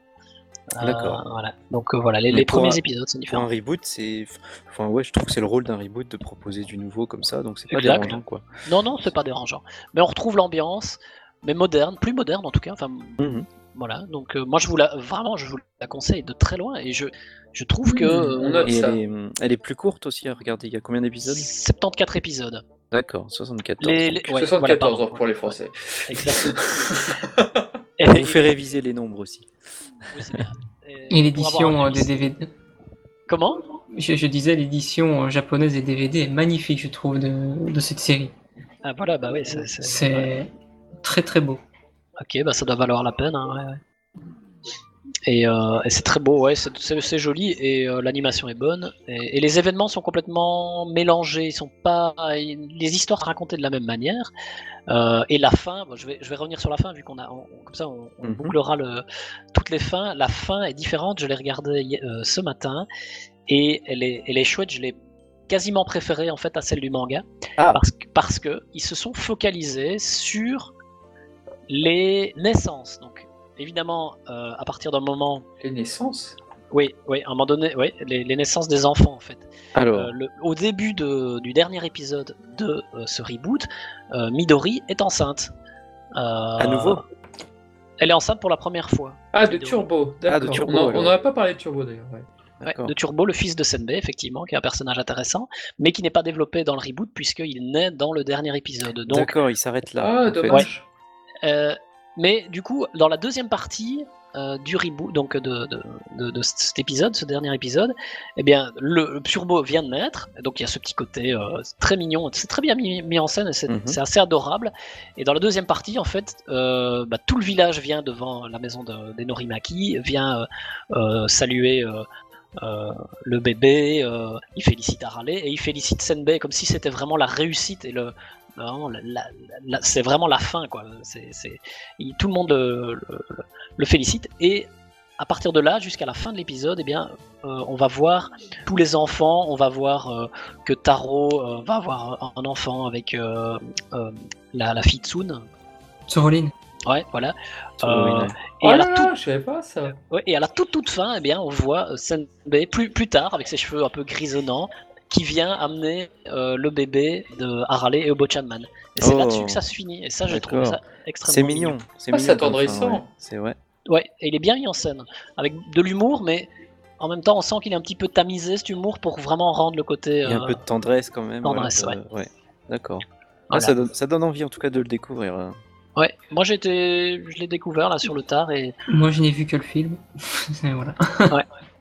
et c'est le film de euh, de, De cette, série-là oui, oui, oui. avec Harale qui a les cheveux bruns alors. Avec Harley qui a les cheveux bruns. Ah ouais, ok, intéressant. Et qui compte quoi? Euh, c'est Harley qui, qui part en vacances avec euh, Akane et Ah bah oui, ça tout, tout, tout le groupe. Hein. Non, non, non, ça c'est encore un autre. C'est autre chose. c'est des autres Ouais. vacances. c'est plus un, un, un genre de camping. Ils vont faire un camping. Ils se retrouvent sur une île où il y a tous des petits êtres euh, du, du printemps. Je ne sais plus le thème qu'ils utilisent. Et un vieil homme qui garde justement ces petits êtres. Et, Sympa. et Et pour, avec- pour, pour qu'ils puissent survivre, bah, ils ont un, vu qu'ils craignent le froid, ils ont un, une pierre qui permet de, de les garder en vie euh, assez longtemps. Ah oui, donc c'est vraiment une histoire complètement à part entière quoi. Oui, oui, je sais pas Complètement, si. euh, ouais. Donc voilà, et s'ensuit euh, une aventure. Le- le- évidemment, le, le diamant se fait, se fait voler par un, un cambrioleur. Ok, ouais. Et on s'ensuit toute une histoire pour le récupérer avec le vieil homme pour pouvoir sauver ces, ces petits êtres. euh, Ouais. Ces petits ces êtres-là, quoi. Et en, Intéressant. Ouais, point de vue animation, c'était alors. euh, Ah, c'était beau. hein. Je ah, crois voilà, que ouais, bah, c'est ça. ça. Ça doit être. Ça, ça le directeur du film, je crois qu'il y avait Yama- Yamauchi, je crois, dedans. Je- Ah ouais, ouais, ouais. Oh, intéressant. Ah, ça c'est intéressant, oui. Oh, Ouais. Mais je crois que dans la, la série euh, de 97, c'était lui aussi, hein, il me semble. Je crois qu'il y avait Yamauchi, j'avais lu ça quelque part. euh, D'accord. vu que je sais bien que Charnal aime bien. Oui, effectivement. ouais. Ah, on on- on l'adore tous les deux. Même. euh. Merci d'avoir précisé ce réalisateur. Ah ouais. Et comme quoi, tout ça, tout ça vaut vraiment la peine, et c'est encore une fois qu'on puisse pas y accéder facilement. hein. Je pense que là, on oui, des c'est belles choses. c'est frustrant que Dragon Ball occulte tout ça. euh. Malheureusement, ouais. Ça occulte Ouais. non seulement les histoires courtes, les one-shots, qui est un peu compréhensible, une, une série à succès occulte forcément les, les, les- les one-shots, mais là, c'est là, son on autre... parle plus d'un one shot. Quoi. Là, on parle plus d'un one-shot, voilà, on parle d'une série qui est énormément populaire, encore au Japon, encore aujourd'hui, donc... euh, Bah, on le retrouve dans des pubs encore maintenant. Même encore des pubs, oui, euh, de 2019, j'avais vu euh, pour Oui, des, des râler, passes Navigo, enfin des espèces Ouais. de passes Navigo, Ouais. je sais plus quoi. Et, euh, et c'est c'est frustrant ouais, de voir que ça, ça occulte, euh, enfin Dragon Ball, même si c'est très bien aussi, ça occulte ce, ce succès-là chez nous. À l'étranger, à l'étranger, ouais, ouais, ouais. Parce qu'au Japon, franchement, euh, à Ouais, c'est c'est euh, toujours au top, hein, il me semble. c'est- c'est- c'est- c'est- ouais, ouais. La preuve, hein, euh, un reboot, plusieurs suites. C'est pour rien. Euh, Ouais, c'est toutes que les de- séries n'ont pas droit à ça. ça, c'est ils, de la ils sont réapparus dans, dans Super, hein, dans un épisode. En hein. plus, oui, réapparaissent en super, en clin d'œil, etc. On montre Ouais, bien le temps d'un épisode, oui. Oui, mais ils montrent ouais. bien qu'ils l'ont, qu'ils les ont pas oubliés, tu vois. C'est, que de la bonne humeur en bas en plus, donc euh, on aurait besoin Ouais, de ce genre de choses. euh, c'est, dommage. Ah, cet humour, cet humour euh, qui, euh, ouais, ouais, franchement, euh, qu'on retrouve dans toutes les œuvres systématiquement de Toriyama, euh, Jacko, etc. Euh, Ouais, ça fait un- Neko Majin et autres. hein. Ça ferait un peu de, frais, de fraîcheur là-dedans. ça. Ouais, ça c'est quelque chose qu'on a un peu perdu euh, et, euh, dans Dragon Ball de manière globale. Ça c'est sûr que bah, ça Ouais. reste euh, bon, C'est devenu un peu trop sérieux temps tout ça, mais je trouve. Oui, euh. voilà, pas c'est pas aussi frais que en tout cas l'humour euh, Toriyama. Et pour parler de Dragon Ball, euh, dans cette fameuse série, donc euh, le reboot, Ah oui, t'as le commandant Blue, c'est ça, je crois. il y a cinq, Ouais. Oui, ni plus ni moins 4 ou 5 un épisodes. crossover un 4, peu, je ouais. crois. ouais. quatre épisodes, donc on a quand même presque une heure et demie euh, de d'aventure, euh, l'air de rien, mis bout à bout, euh, avec l'arrivée de. Donc en fait, c'est l'inverse, c'est- c'est- c'est c'est Sangoku qui apparaît dans euh, la série euh, Dans. Dr. Slump, Slump ouais. et pas l'inverse. Donc ils en ont profité évidemment hein, de la notoriété de, de, de Dragon Ball, et puis euh, Dra- Dragon Ball GT venait de terminer, donc il n'y avait plus de Dragon Ball à l'écran. Alors on s'est dit, je crois que c'est vers le 50e épisode de, du reboot de Dr. Slump, euh, Goku arrive quoi. Oui, oui, normal. Et ça, ça, la boucle est bouclée comme ça. La boucle est Il me semblait. Alors, moi, je me rappelle avec le commandant Blue, parce que j'avais vu cet épisode, c'est-à-dire que le commandant Blue finissait au coiffeur, il avait une coupe de punk à la fin. Oui, une coupe Iroquois, il me semble, ouais. Ouais, Oui, c'est complètement différent. n'importe quoi, ça m'a fait beaucoup rire. Et puis il y avait un autre épisode, il me semblait qu'on voyait Goku affronter Majin Buu, mais vraiment de loin, quoi. J'avais souvenir là. Est-ce que mes souvenirs me Moi, je me rappelle de, de. Goku qui affrontait Bojack, enfin, dans, dans un des films, mais Oui, c'est tout. aussi, ouais, ouais. Et on, On voit voit d'autres personnages de- Bojack dans Dr. Slump dans un film, ouais. Ouais, Ah voilà. ouais. Ouais, mais vite Dans fait, hein. Mais c'est au moment, justement, où le film de, de Bojack sortait. Voilà. D'accord. Ah, Ça c'est pour ça. pub. euh, Eh ben voilà. Voilà, voilà. Mais il y avait également euh, d'autres personnages de, de Toriyama qui apparaissaient dans ce film-là, dont Pink. Ah oui. Et je ne sais plus qui. La fameuse Pink. Ouais. Ouais, non, euh, je, je pense que cette euh, série, de, le reboot, doit être. euh, moi, maintenant que je l'ai vraiment découverte sérieusement ces derniers jours, Ouais, ça vaut le Euh, détour. hein. je vais vraiment les regarder. Là, j'ai vraiment envie de les regarder tous. Et pourtant, bon, j'ai plus, j'ai plus l'âge ni le temps de regarder beaucoup de séries. Et, et donc, les, les trucs un peu plus vieux, en général, je, les, Ouais. je, je, je, je- je traîne un peu la patte à les, à les, à les ressortir. Bon, ici, c'est pas vieux, hein, faut pas exagérer, mais enfin, ça a quand même 20 ans. Ça, euh, oui, déjà. Hmm. Et, et je la trouve, je trouve que c'est du, du Dr Slump comme j'ai envie de le voir, c'est-à-dire avec la patte, la bonne patte euh, de la de fin Dragon Ball Z, de Dragon Ball GT. Ouais, tout à fait. Donc euh, t'as l'impression quand même de regarder des épisodes de Dragon Ball et c'est Dr Slump. et puis en plus, oui, comme tu disais, il y a que ça- 74, donc 74 euh, épisodes. Ouais, C'est c'est quand même plus cool à regarder que 350, euh, 250 épisodes à se faire. Quoi. Donc, euh, donc ça reste à échelle. Que la première scène n'a pas forcément très bien vieilli, Voilà. comme on le disait. Donc même à être commercialisé, Ouais. Euh, non, puis même à être commercialisé chez nous, ça reste euh, à une échelle euh, abordable, quoi. Ouais, parce que moi, moi, en tant que papa, là maintenant, euh, tant qu'à faire, si je voulais montrer du, du, du Dr Slump à mes enfants à la télé, ce que je ne fais pas encore, euh, j'aurais quand même plus envie de leur montrer quelque chose d'un peu plus frais, je veux dire, et, et voilà. de, de leur, de leur temps, hein, je veux dire, un peu plus, un peu plus récent. peu plus- ouais. voilà, qui a mieux vieilli en tout cas que, que la, la série. Je leur montrerai sans doute la- l'ancienne série, mais j'aimerais bien leur montrer cette nouvelle série et ça m'embête que, que ce ne soit pas possible, quoi. C'est vraiment dommage. Eh oui. Donc cette nouvelle série, je vais finir avec ça si je peux me permettre de euh, dire que elle est apparue à la fois évidemment à- en, en animé, euh, mais il y a un produit dérivé. ça- cette histoire va vous, va vous sans doute vous rappeler une autre, va vous en rappeler une autre. Euh, il y a euh, euh, un manga dans le dans le V-Jump encore une fois qui est apparu dans les pages du, du, du, du V-Jump dessiné par Yamamuro. Alors ça c'est quand même. alors, il faut, faut, faut me dire si vous connaissez Eh ben. un autre manga de Yamamuro. Moi, moi pas. Personne. Je n'en vois pas. Je ne pense pas qu'il y en ait d'autres. Euh, donc en fait, il a euh, dessiné une, vingtaine quand même, hein, une vingtaine de chaque, donc pendant 20 mois d'affilée dans le V-Jump. Euh, une dizaine de pages, 10-15, ouais, une dizaine de pages, bah, qui étaient sans doute des épisodes de la série Reboot. On peut, à s'y méprendre, la confondre avec la, série de quelques années précédemment de Nakatsuru dans- dans le même magazine. Euh, parce qu'ils ont quand même un style, euh, tous- les deux, ils se rapprochent de Toriyama. Donc, si, on fait pas gaffe, on pourrait confondre les deux séries. Mais c'est du Yamamuro, euh, vraisemblablement, avec toujours cette technique de cell comics là, hein, dont je vous parle, qui donne cette impression de d'avoir un animé en, en BD, peu un animé comics si vous voulez, mais très joli évidemment. Et, voilà, et, encore une fois, c'est cette fameuse Harley avec les cheveux bruns. Et encore une fois, il y a des références, des grosses références à, euh, à, à Dragon Ball dans ce manga. Et également, euh, j'ai rencontré euh, Koa, par exemple, euh, le petit personnage du, du- du manga Koa de Toriyama, du one shot Koa que vous y connaissez bien. Le, Oui. et le personnage Ah, Paifu. Paifu. Faut. Voilà, il apparaît dans ce, dans ce manga.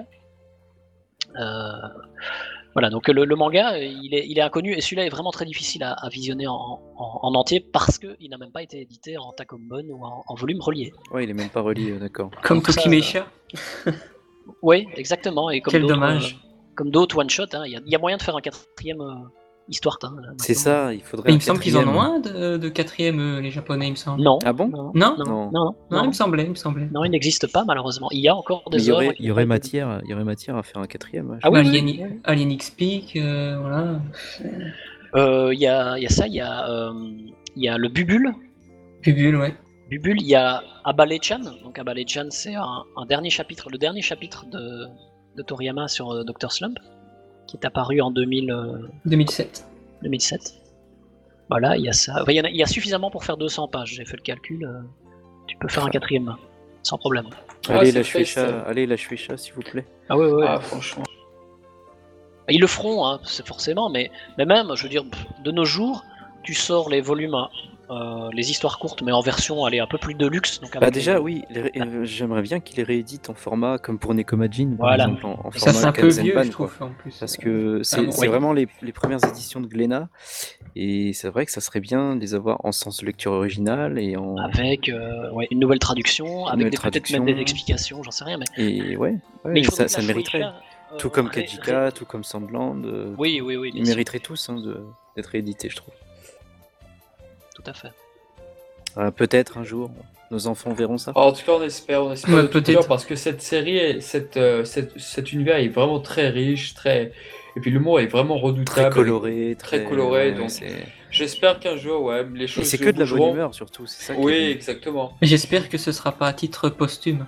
Ah ouais, Mais oui, j'ai j'espère pas- j'ai un peu peur que ce soit ça. ouais. C'est malheureusement Ouais, souvent comme ça dans c'est le vrai. monde artistique, mais, mais bon, on verra bien. Voilà, on parle de Toriyama, on parle pas de Joel Clodo.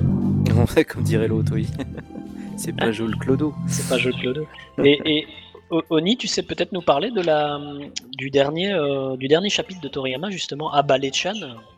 Un Balétian euh, Bah oui, euh, c'est enfin, c'est un court chapitre hein, de, de 15 pages, euh, sorti pour les. Je ne sais plus euh, précisément pour euh, quelle occasion, mais c'est. C'est dans le Monthly, le, le Monthly, Monthly, le- oui, voilà, oui, Monthly Jump. ouais, Le Monthly Jump. ouais. Euh, bah, qui raconte un peu euh, qu'on voit la, la création de Dr Machirito Junior, donc Junior, le fils. Je ne sais pas comment il l'a eu, mais il l'a eu. On, on le voit, alors euh, pour l'anecdote, on le voit justement dans le reboot, à la toute fin, quand Ah, tout, bah le voilà. monde, tout le monde apparaît avec ses enfants, et ben à la toute fin, on voit bah, que Superman, lui, est tout seul avec des chats, euh, des chats errants, euh, mais euh, le, doc- le docteur Machirito a deux enfants dans le reboot. Ah ouais, ça je n'avais pas vu. Non, on voit a- pas sa femme. on a vu sa femme, enfin sa femme, non, c'est, on la voit pas. euh, son robot femme. C'est peut-être des robots, hein, sais. Ouais, c'est peut-être un robot. ouais. Un robot qui crée un robot, pourquoi pas. Voilà. Non, bah voilà, c'est une histoire courte qui raconte la création d'un d'un autre robot euh, nommé Abalichan pour, euh, pour pouvoir assouvir sa- le rêve de son père, conquérir le monde, mais ça. encore une fois, il s'est basé sur un livre de Tarot, euh, de, de- de Tarot et Ouais. voilà, ça, ça a râpé, et c'était pas vraiment un gangster comme il le voulait, mais plutôt un gangster de joyeux luron, quoi, entre guillemets. Bah, il finit, il finit, il finit flic, hein, donc euh, finalement. Ouais, bah ouais, voilà, c'est-. Et on croise des extraterrestres euh, qui essayent d'éloigner Harley justement euh, pour emmener voir, euh, je ne sais plus combien, un milliard de, de caca, je me semble, Oui, un truc comme ça. oui. sur une planète éloignée, voilà. Euh, bah, dis donc. Ouais, Du coup, c'est- elle, elle- elle les suit, forcément. Qui a eu une adaptation normal. animée aussi d'ailleurs. Oui, de 5 minutes, ouais. ouais. Et, et- et cette adaptation animée, elle est, elle est comment? Dirigée, si je ne dis pas de bêtises, par Nagamine, Ah, Ah. le fameux Nagamine, D'accord. le fameux Nagamine, et, euh, qui est un disciple à la base de Yamauchi, justement. ouais, et qu'on retrouve sur, euh, bah, sur DBS Broly notamment. Ouais. Oh, oui. Voilà, hein, c'est pas, c'est pas rien hein, pour, Ouais, pour les références euh, récentes. Ouais, voilà. Euh, et donc, il y a un style assez particulier dans, dans cet épisode de 5 minutes euh, en animation. Ils ont. euh, tous les personnages ont un contour très gras, fait. Euh, il faudrait montrer un- une image à l'écran, ça peine de voir comment ils sont représentés. Et ce style exact, on le retrouve dans, dans un épisode de Dragon Ball Super. Alors, ça doit être dans les 10 premiers, euh, de tête, le 3 ou le 6, où en fait l'équipe de, euh, de Pilaf essaye de rentrer, de monter Ah sur le oui, bateau. oui, je me rappelle, oui. Ouais, ils essayent de monter sur le bateau de bah, le princesse Bulma, là où se passe les- les- le début de Dragon Ball Super, Euh, et ils ont ce style en fait, et moi ça m'a percuté parce qu'il y a quelqu'un là-dedans, je ne sais pas qui, euh, euh, je ne sais pas qui, mais qui a, qui a décidé que ces deux animés auraient le même style graphique, très particulier avec ce trait euh, très caractéristique. Voilà, ça c'est pour la- l'anecdote. Alors, je sais pas si Nagamine a à voir là-dedans, mais Mhm, Je sais pas qui a bossé sur le- Ouais, peut-être, cet épisode de Super. Donc, Ouais. Mais, mais voilà, et ça donne un, un effet particulier. Et puis le, le petit, le petit chapitre de Toriyama est. J'aimais beaucoup, beaucoup le style là en plus. euh, ça- enfin, voilà, euh, personnellement, j'aime bien beaucoup ce Cara Design pour Harley. Oui, tout à fait. Et euh, d'ailleurs, le monstre que les, les aliens, donc les aliens Tech Tech, viennent sur Terre dans ce petit chapitre euh, pour, euh, voilà, pour dominer le, notre planète. Et ils sortent un espèce de monstre comme ça, à pince. Et ce monstre, en fait, on le retrouve dans Dragon Ball Super, dans le manga de Toy- Toyotaro, euh, dans le chapitre où Jiren est présenté pour la première fois. Jiren et les, et les troopers, hein, Ah, ce- ça vient de ça donc. Ouais, et en Hmm. fait, euh, donc ils, ils sont là en train de se battre contre un monstre là, qui, qui, qui, qui leur vomit dessus, là, je sais plus quoi. Et Jiren apparaît et en un coup il terrasse ce monstre. Et bien le, le monstre est exactement le même que dans euh, l'épisode de Abalé. Pour les petites. D'accord, donc il glisse des petites références comme ça aussi. Mais oui, et on a beau critiquer Toyotaro autant qu'on veut, et allez-y, faites-le. euh, je parle au public, hein, je parle pas à vous. Il est fan, hein. Mais euh, ce gars euh, connaît euh, aussi bien que, que, nous, que, nous, que nous cinq, nous quatre réunis, hein, l'œuvre de Toriyama. Donc, euh, Ouais, c'est clair. Et ça, on en Voilà. a ja- moi, j'en ai jamais douter. Par... Non, non bien sûr, ça se voit. hein. C'est parce que non, mais c'est parce qu'il y a beaucoup de raccourcis pour le moment et on entend, Ouais. on entend de temps en temps. Non, mais il connaît rien. mais- Non, non, mais, mais il tu connaît rien. Mais lui, il a, il a lu le manga une fois dans sa vie, pas comme Tu fais, voilà. tu fais bien de livrer cette anecdote parce que c'est c'est- c'est- c'est- c'est à préciser. C'est de toute façon la preuve que. C'est comme les aliens Tech Tech qui ressemblent un peu à Guré, de la femme de. Attends, c'est Guré Oui. Ouais, la femme la- de, la Ta- femme de Table. Oui, oui, qui lui ressemble. Oui, Ou encore, ils apparaissent aussi dans le, euh, le livre euh, écologique qu'il a, Oui. qu'il a fait. euh, Biosphère. bon, le nom japonais, euh, voilà. Ouais, ouais. Mhm. Usama euh, Oui, l'île délicieuse, il me semble, en français. Oui, c'est ça. Donc, euh, ouais. Le projet Biosphère. Et il a- il- il- ils apparaissent également dans euh, Dragon Ball Super, les Tech Tech, euh, sous la. euh, le, le, La le patrouille personnage- galactique. Ouais, dans la patrouille galactique, le personnage qui emmène, euh, qui emmène Vegeta sur euh, Yardrat. pour son Ah bah oui, c'est lui. Eh bien, oui, c'est euh, ce cara design là, oui. c'est exactement ce personnage joué. est un Tech Tech. Donc voilà, c'est encore une fois une, une- une- une référence de, de la part de Toyotaro parce que c'est clairement Toyotaro qui s'occupe du design, character design, du dernier, euh, du dernier arc de Dragon Ball Super, hein, Mhm. l'arc Moro. Euh, il n'y a pas de trace, d'après moi, euh, de character design de Toriyama. D'après Très très bien. Eh Voilà. ben, On en apprend ce soir. hein. ouais, complètement. On est là pour ça. Ah, et ça donne envie en plus de tout voir, de tout, tout lire là. Ouais, c'est très frustrant, raccordé, hein. ça reste le même univers, ça reste le même univers et donc euh, il y a beaucoup de choses qui se recoupent. C'est ça qui est très intéressant. On a, je trouve qu'on a de la chance, euh, clairement, que Toriyama ait décidé, euh, d'une manière ou d'une autre, de lier les, les deux univers des deux séries, Dragon Ball et Doctor Slump. Alors moi j'ai toujours eu ma petite théorie là-dessus, c'est-à-dire qu'en fait, si jamais Dr. Slum avait été produit par une autre série euh, studio d'animation, et si Dragon Ball n'avait pas été la toile, mais une autre, euh, je ne pense pas que Toriyama se serait permis de faire un caméo. Et en plus, euh, c'est vrai que le livre de William Oduro le disait encore, Ouais. mais euh, a priori ce caméo c'était un peu fait pour relancer d'ailleurs Dragon Ball. C'est vrai qu'on n'a pas beaucoup parlé du caméo de DB dans le tome 7, mais a priori, à ce moment-là, Dragon Ball marchait nettement moins. Et Au début, c'est- avec non non mais surtout avec le, le Red Ribbon et c'est Mm. avec ce caméo qu'il l'espérait donc redonner un petit souffle et finalement c'est ce qui s'est passé plus tard avec le, le prochain tournoi Mais après, et surtout avec Piccolo. Effectivement, si ça avait pas été le même éditeur, euh, là c'était la Shueisha dans les deux cas, euh, il, il se serait peut-être pas permis. euh, Ça été peut-être yes, plus compliqué. Quoi. Oui, et puis en plus, c'était quand même un- une sacrée chance parce que c'était le même cast, c'était le même euh, le staff qui bossait entre Dr. Slump et, euh, et Dragon Ball. Oui, parce que c'était aussi les musiques de Kikuchi dans Dr. Slump notamment. Quoi. Mm. D'ailleurs, il n'y a, il y a jamais eu d'OST de Dr. Stone. J'étais en train de rechercher, j'en ai jamais vu les, les OST, euh, De la les BGM. Ouais, de la série, j'ai jamais trouvé. Ouais, c'est c'est dommage. J'ai fait, j'ai fait des recherches, j'en ai j'ai jamais vu. Je sais pas, Kaiwai, si t'en t'en avais vu Voilà. Non, euh, au niveau des musiques, j'avoue que non, je n'ai. À part les, les, les, les inserts samples, j'ai rien trouvé d'autre. Je- Non. J'avoue que C'est je bien dommage, parce qu'il y a euh, des très belles musiques en Dr. Slump, tout. Tu parles de la première série du coup? Ouais, la série, ouais. Ouais, c'est vrai qu'à cette époque-là, les OST ne sortaient pas de manière systématique dans les années 80, donc c'est vrai, c'est vrai que il y, a- il y a pas mal de chefs-d'œuvre dont on n'a jamais eu les OST, c'est dommage. Mais je pense qu'il y avait effectivement des. Si s'il y a eu des, si- s'il y a eu effectivement des albums euh, ou des, des CD euh, ou des cassettes à l'époque, euh, c'était euh, sans doute tout ce qui était chant et musique euh, Ouais, et, et C'est chanson. ça, ouais. Ça, j'ai Voilà. trouvé, ouais. Voilà, c'est ça. Je pense qu'il y a que ça hein, de ce que je connais.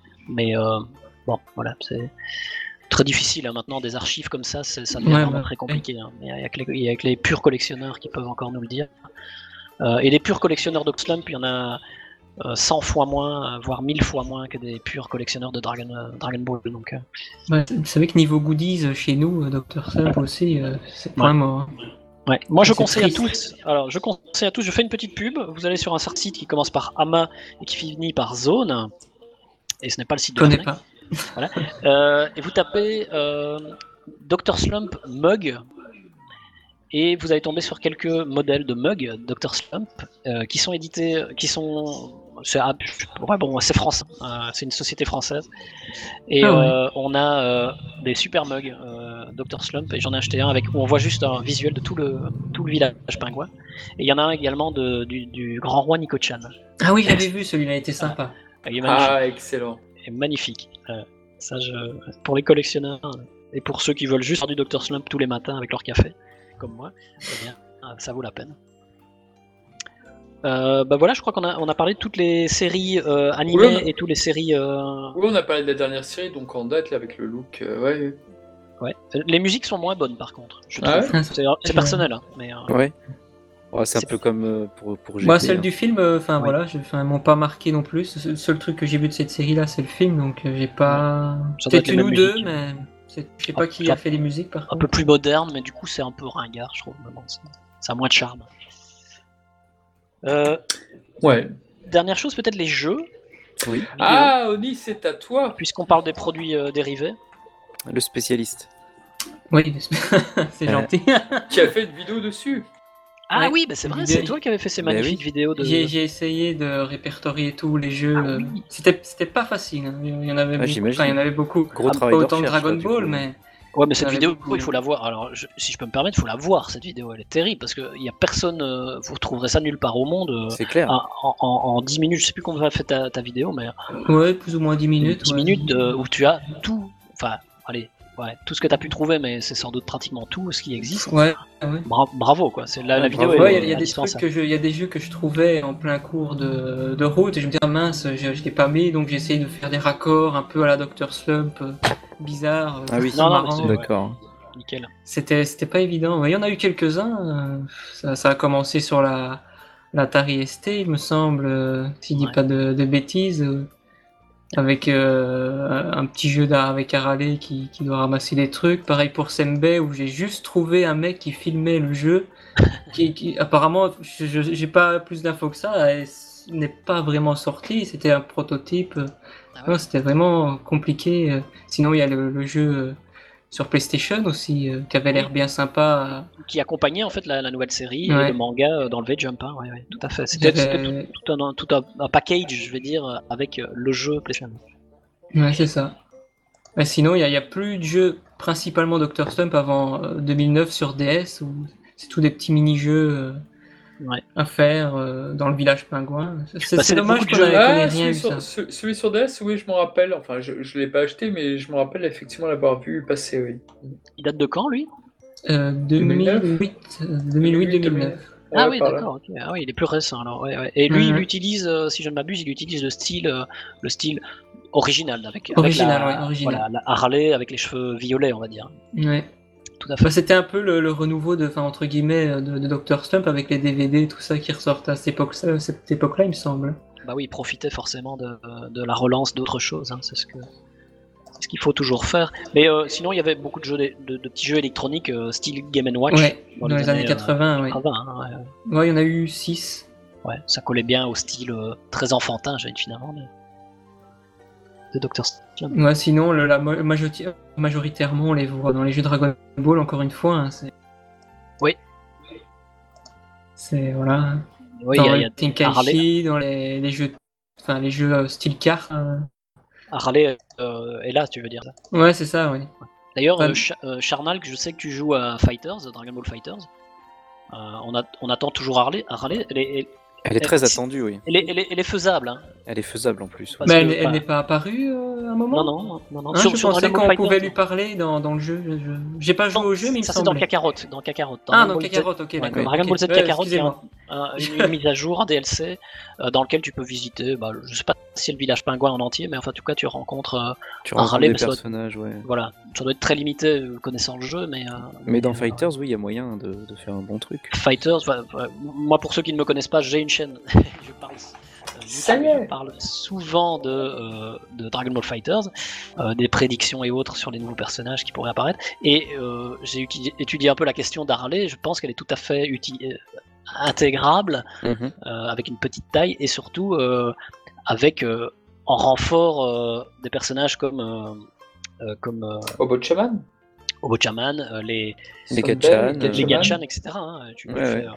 Euh, tu casses la et, et sur ta, ton, ton- ta, ta dernière attaque, tu, euh, tu casses la terre en deux. Tu quoi. casses la terre en deux avec, Ah avec ton ouais. doigt, voilà. C'est Avec ton Un peu la dramatique dans Marvel vs Capcom, par exemple. Ouais, ça, ça pourrait le faire. toute simplicité. Mhm. C'est clair. Voilà. Euh, bah, c'est tout, je crois, hein, pour les jeux vidéo. Il n'y a pas grand chose à dire de plus. C'est pas un, un univers qui se prête euh, spécialement autant aux jeux vidéo que euh, Dragon, euh, Dragon Ball. Euh, maintenant, effectivement, il y a le fameux petit jeu d'aventure sur PlayStation, mais c'est pas un grand jeu. hein. Il faut, il n'y a pas de grand jeu Drago- euh, Dr. Slump, d'après moi, comme il y a pu en avoir avec d'autres licences. Et c'est bien, dommage, ouais. Mm. Oui. Bah écoutez, on va peut-être pouvoir se diriger vers la fin. Qu'est-ce que vous Ah en oui. pensez? Oui, je pense qu'on a fait le tour à peu près. Je pense qu'on a commencé à faire le licence, tour en tout cas de ces personnages. Je voudrais juste quand même vous poser une petite question euh, un à un. Euh, tour à tour, à savoir quel est votre personnage préféré finalement dans Dr. Slum Je savais que tu la poserais, hein, donc du coup, je l'ai un petit C'est- peu. C'est dur, hein, c'est dur. Ouais. Je crois qu'on a perdu Oni, mais euh, Oui, euh, Oni doit avoir un petit souci technique. bon, bah, on, on répondra à sa place. Voilà, dans exactement. sa voix.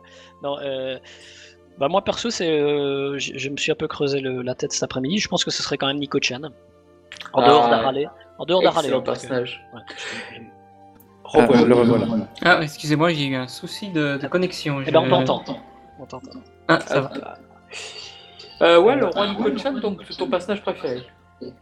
Laurent Nico Chan et euh, voilà Euh, et Harley parce que je trouve que c'est un excellent personnage principal. Ouais. Euh, et, et voilà. Mais je, ouais. Les autres. Attention, Oni, il y, a- il y a des clos chez toi. Ah, excusez-moi. Merci. Voilà, c'est bon, merci. Magnifique. Euh, le grand Ronnie Chan parce que euh, il est, il est vraiment, mais il est vraiment con quoi. et C'est formidable. Ça, c'est clair. Est-ce qu'il apparaît que- beaucoup Il apparaît beaucoup dans les nouvelles séries, le roi Nico Chan J'ai pas encore tout regardé, mais je sais que je l'ai vu à ouais. Je pense qu'ils le... En fait, je crois qu'ils ont compris à cette époque-là euh, que le personnage était très apprécié. Et donc, je, je suis.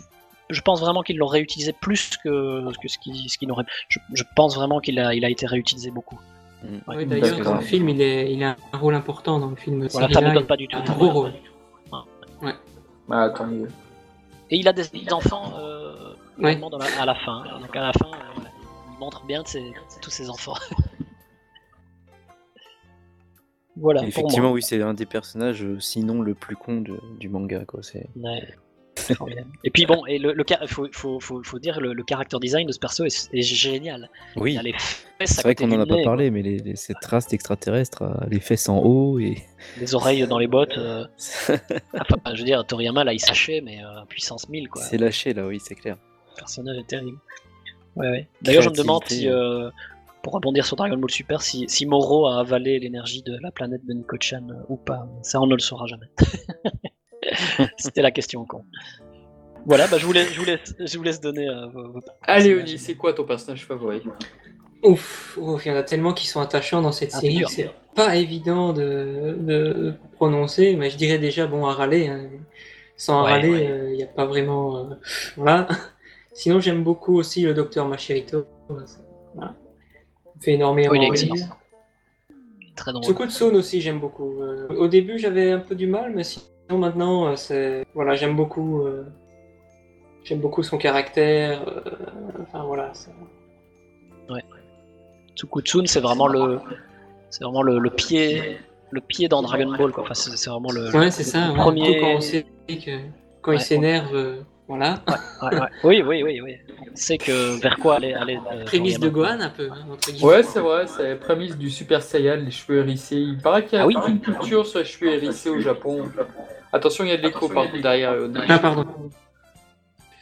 Ouais, ouais, je sais pas, les cheveux hérissés et tout, quoi, qui s'énervent, a priori, c'est. C'est pas forcément Dragon Ball qui l'a créé, mais en tout cas, oui, c'est. Il y, a un... il y a une référence culturelle, en tout cas, chez eux là-bas. Oui, oui, oui, tout à fait. Par rapport au, à, justement à l'énergie, euh, au ki, au machin. Enfin, il y a tout un truc. Euh, euh. S'il si y avait un moine bouddhiste dans notre. ou un Shaolin dans, dans notre équipe, on, il pourrait répondre, mais c'est vrai que là.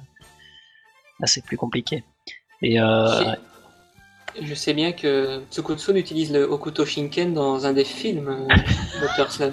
Ah, ça me donne pas. Mais il a, il, souvent il a même la tenue, il me semble. ah oui, c'est vrai, as raison, je l'ai déjà vu, effectivement. Ouais. Une grosse référence à Hokuto no Ken. Ouais. D'ailleurs, les, les chapitres qui lui sont consacrés sont, sont bien aussi quand il doit sauver la, la princesse là. Enfin, oui, la princesse framboise, oui, tout à fait. J'ai bien aimé cette partie-là. Ah bah moi, c'est une de mes histoires favorites dans le manga Dr. Slump, mais vraiment. Bien dommage que le film n'adapte pas, pas, très bien ce passage. Bah oui, parce qu'il n'y a pas de Tsukutsun, donc il euh, n'y a pas le personnage principal, j'ai envie de dire. Ouais, Et surtout que la princesse ressemble beaucoup à, au personnage de Chobit. Oui, dans sa oui tenue. énormément. Ouais, C'est énormément, oui. Ouais. Ouais, tous ces, tous ces mangas, finalement, ils sont de la même époque, hein, euh, parce qu'on n'en a pas parlé, mais pendant, pendant Dr. Slump, euh, Toriyama a écrit euh, pas mal de one-shot, surtout dans la deuxième partie, quand il se rapprochait de, de, Dragon Ball, il se cherchait, à mon avis, il cherchait vraiment à, à trouver. Euh, parce que avant Dr. Slump, il a eu tout le temps de faire 300 pages euh, pour essayer de se, se trouver, mais pendant qu'il écrivait Dr. Slump, pour pour trouver son idée euh, pour, pour aller vers Dragon, Dragon Ball, c'était plus compliqué parce qu'il avait, il avait beaucoup moins de temps et donc les, les, les one-shots de cette époque-là sont super importants. Il faut rappeler qu'il y a donc Polaroid, Madmatic, euh, Pink, Chobit et puis surtout, surtout, surtout Dragon Boy et euh, les aventures de Tongpu qui préfigurent. Et... Oui. Ah oui, surtout Dragon Boy, oui, c'est clair. Dragon voilà, Boy et Tongpu, oui, c'est. Et là, il a su vers quoi il allait. C'est le prototype, quoi. C'est le prototype et en plus de Tsukutsun justement qui est également un prototype de, de, de, de personnage arts martiaux euh, typique euh, qu'on allait retrouver dans la série suivante. D'ailleurs, on le voit sur une illustration sur un, un nuage flottant, enfin à l'image du voyage en Occident aussi de Tsukutsun, il me semble, si c'était lui. Je, je n'ai plus l'image, mais il me semble qu'on le voit sur un nuage. Ouais. Donc là, on, on, peut lire dans l'esprit de Toriyama, on sait où il allait. Quoi. Ouais, c'est possible, oui. Bien sûr, tout ça est lié. trop non plus. Mm. Et toi, Charnal, du coup, euh, est-ce que tu arrives à avoir un, bah, je dirais, j'aime beaucoup Arale, évidemment. J'aime beaucoup. Euh... J'aime bien euh, Taro aussi. C'est un personnage. Pisuke aussi est attendrissant. Oui. Mais je dirais, oui, bah, Tsukutsun, évidemment. J'adore ce personnage. c'est ton Tenchinan, quoi. Ouais, c'est mon Tenchinan. Mais surtout que lui, c'est véritablement le plus fort du, du, du manga, vu le chapitre dont parlait Oni. Parce que effectivement, ce personnage a la particularité de se transformer en tigre quand il se fait toucher par une femme. Bon, c'est un peu radma, mais moi en tout cas j'adore. Oui. Et surtout, bah voilà, quand on le met en colère, il est le plus fort de tous, même au de chaman. Donc mm -hmm. non, non, c'est vraiment un excellent personnage. Et non, bah, de, de bout en bout, ouais, j'ai toutes ces histoires, tout ce qui était constaté sur lui, bah, j'ai toujours adoré. Donc euh, oui, on va dire que c'était ce personnage. Et c'est un des arguments qui me fait dire que oui, je préfère la deuxième partie du manga de Dr. Slump. D'ailleurs, tant que tu es sur Tenchinan, euh, il a volé la technique d'Arale, entre guillemets, la, la technique du volleyball. Oui, c'est vrai, c'est vrai, ça peut venir de là, exact. Exact, ouais, c'est juste. Ce qui, qui, qui revient d'ailleurs sur Gotenks par après, je ne sais pas ce que Toriyama a avec la technique de, baseball, de, de volleyball. Il est fan de. Jeanne et Serge, écoute. euh, Ah bah ça, on l'est tous. Il suivait peut-être, hein, on ne sait pas. de- Je ne sais pas de quelle époque date euh, Jeanne et Serge précisément. Oh, ça Après, il a, hein. toujours dit, il a toujours dit qu'il regardait peu la télé, peu les animés, mais je sais pas s'il avait vraiment le temps de regarder ça, quoi. Il regardait peut-être du volleyball, hein, ou sa Mais femme, peut-être en- du volleyball, oui. Tout Ou sa femme. Ou sa femme, tout simplement, oui. C'est possible. Et donc, euh, on a encore quelqu'un qui doit nous donner son tonnage. Aïe, c'est un exercice très difficile. euh, Déjà dans, dans les œuvres en général, et particulièrement chez Toriyama, parce que quand je cherche dans Dragon Ball ou Doctor Slump, C'est dur. hein. il, il- ouais, il fait tellement de bons, de bons personnages. C'est ça qui est, qui, est- Ouais. qui est ouf. Euh, donc, en, avoir des préférés, c'est compliqué. Mais bon, il y a forcément Harale, comme pour euh, tout le monde ici. euh, c'est vrai bon que personnage c'est le pilier du, du manga, quoi. Donc euh, voilà. Et puis, de manière plus générale, la famille Norimaki, j'aime beaucoup en fait.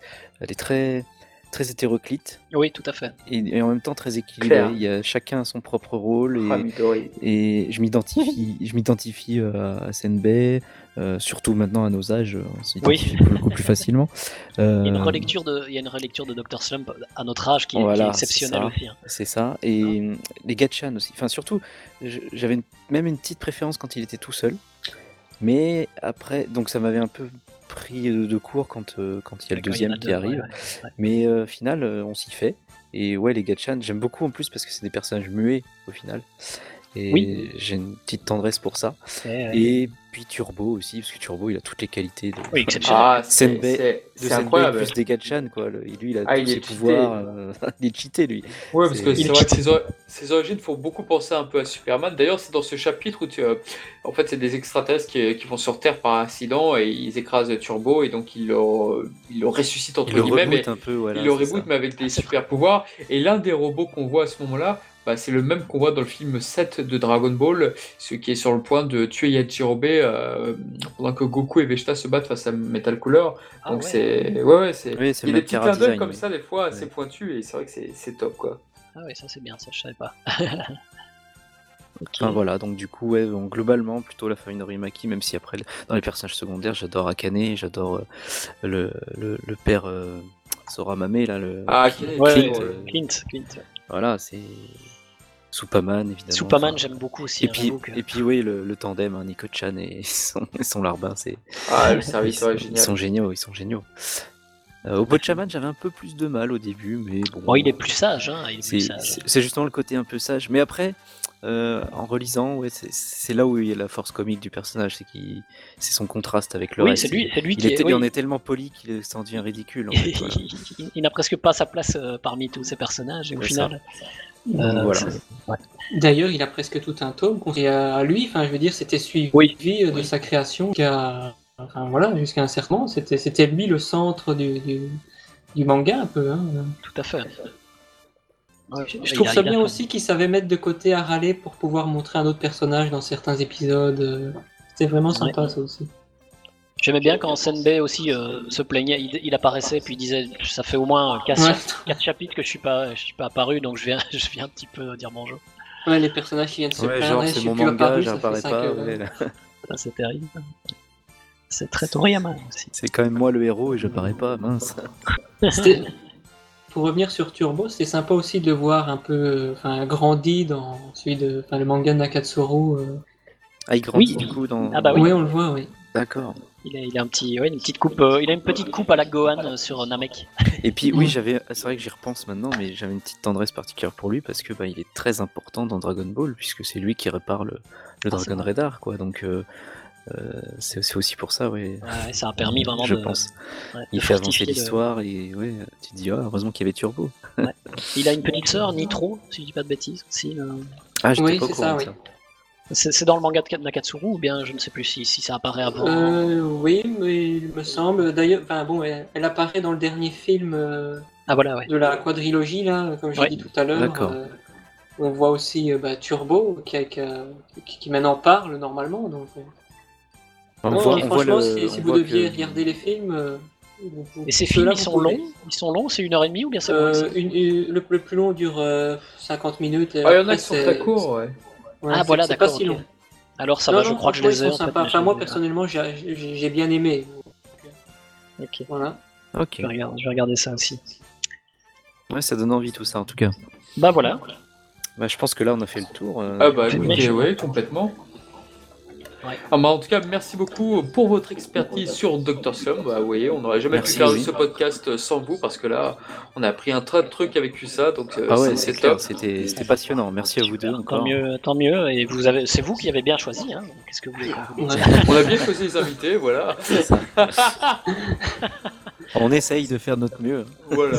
C'est- votre expertise à vous. hein. On y arrivera un jour. En tout cas, on cas, ça, c'est- ça nous a fait voulez, vachement euh, plaisir ouais, de, de vous, de vous accueillir euh, ce soir. C'est un immense honneur. Franchement, là, je pensais pas un jour euh, faire partie du cast, surtout que je suis depuis euh, certains moments maintenant. Donc, euh, je m'imaginais pas un jour Et puis. euh, faire partie d'un. Franchement, là. Eh ben, franchement, c'est avec plaisir. Et, On et est je content pense de te que l'offrir. et je pense que Charnac ne me contredira pas, mais on te réinvitera euh, quand on fera enfin notre podcast sur les histoires courtes. Oui, oui, ça problème. importe. Oui, oui. Parce que là, ça pourrait être passionnant aussi, tu vois. Il y aura, il y aura à dire.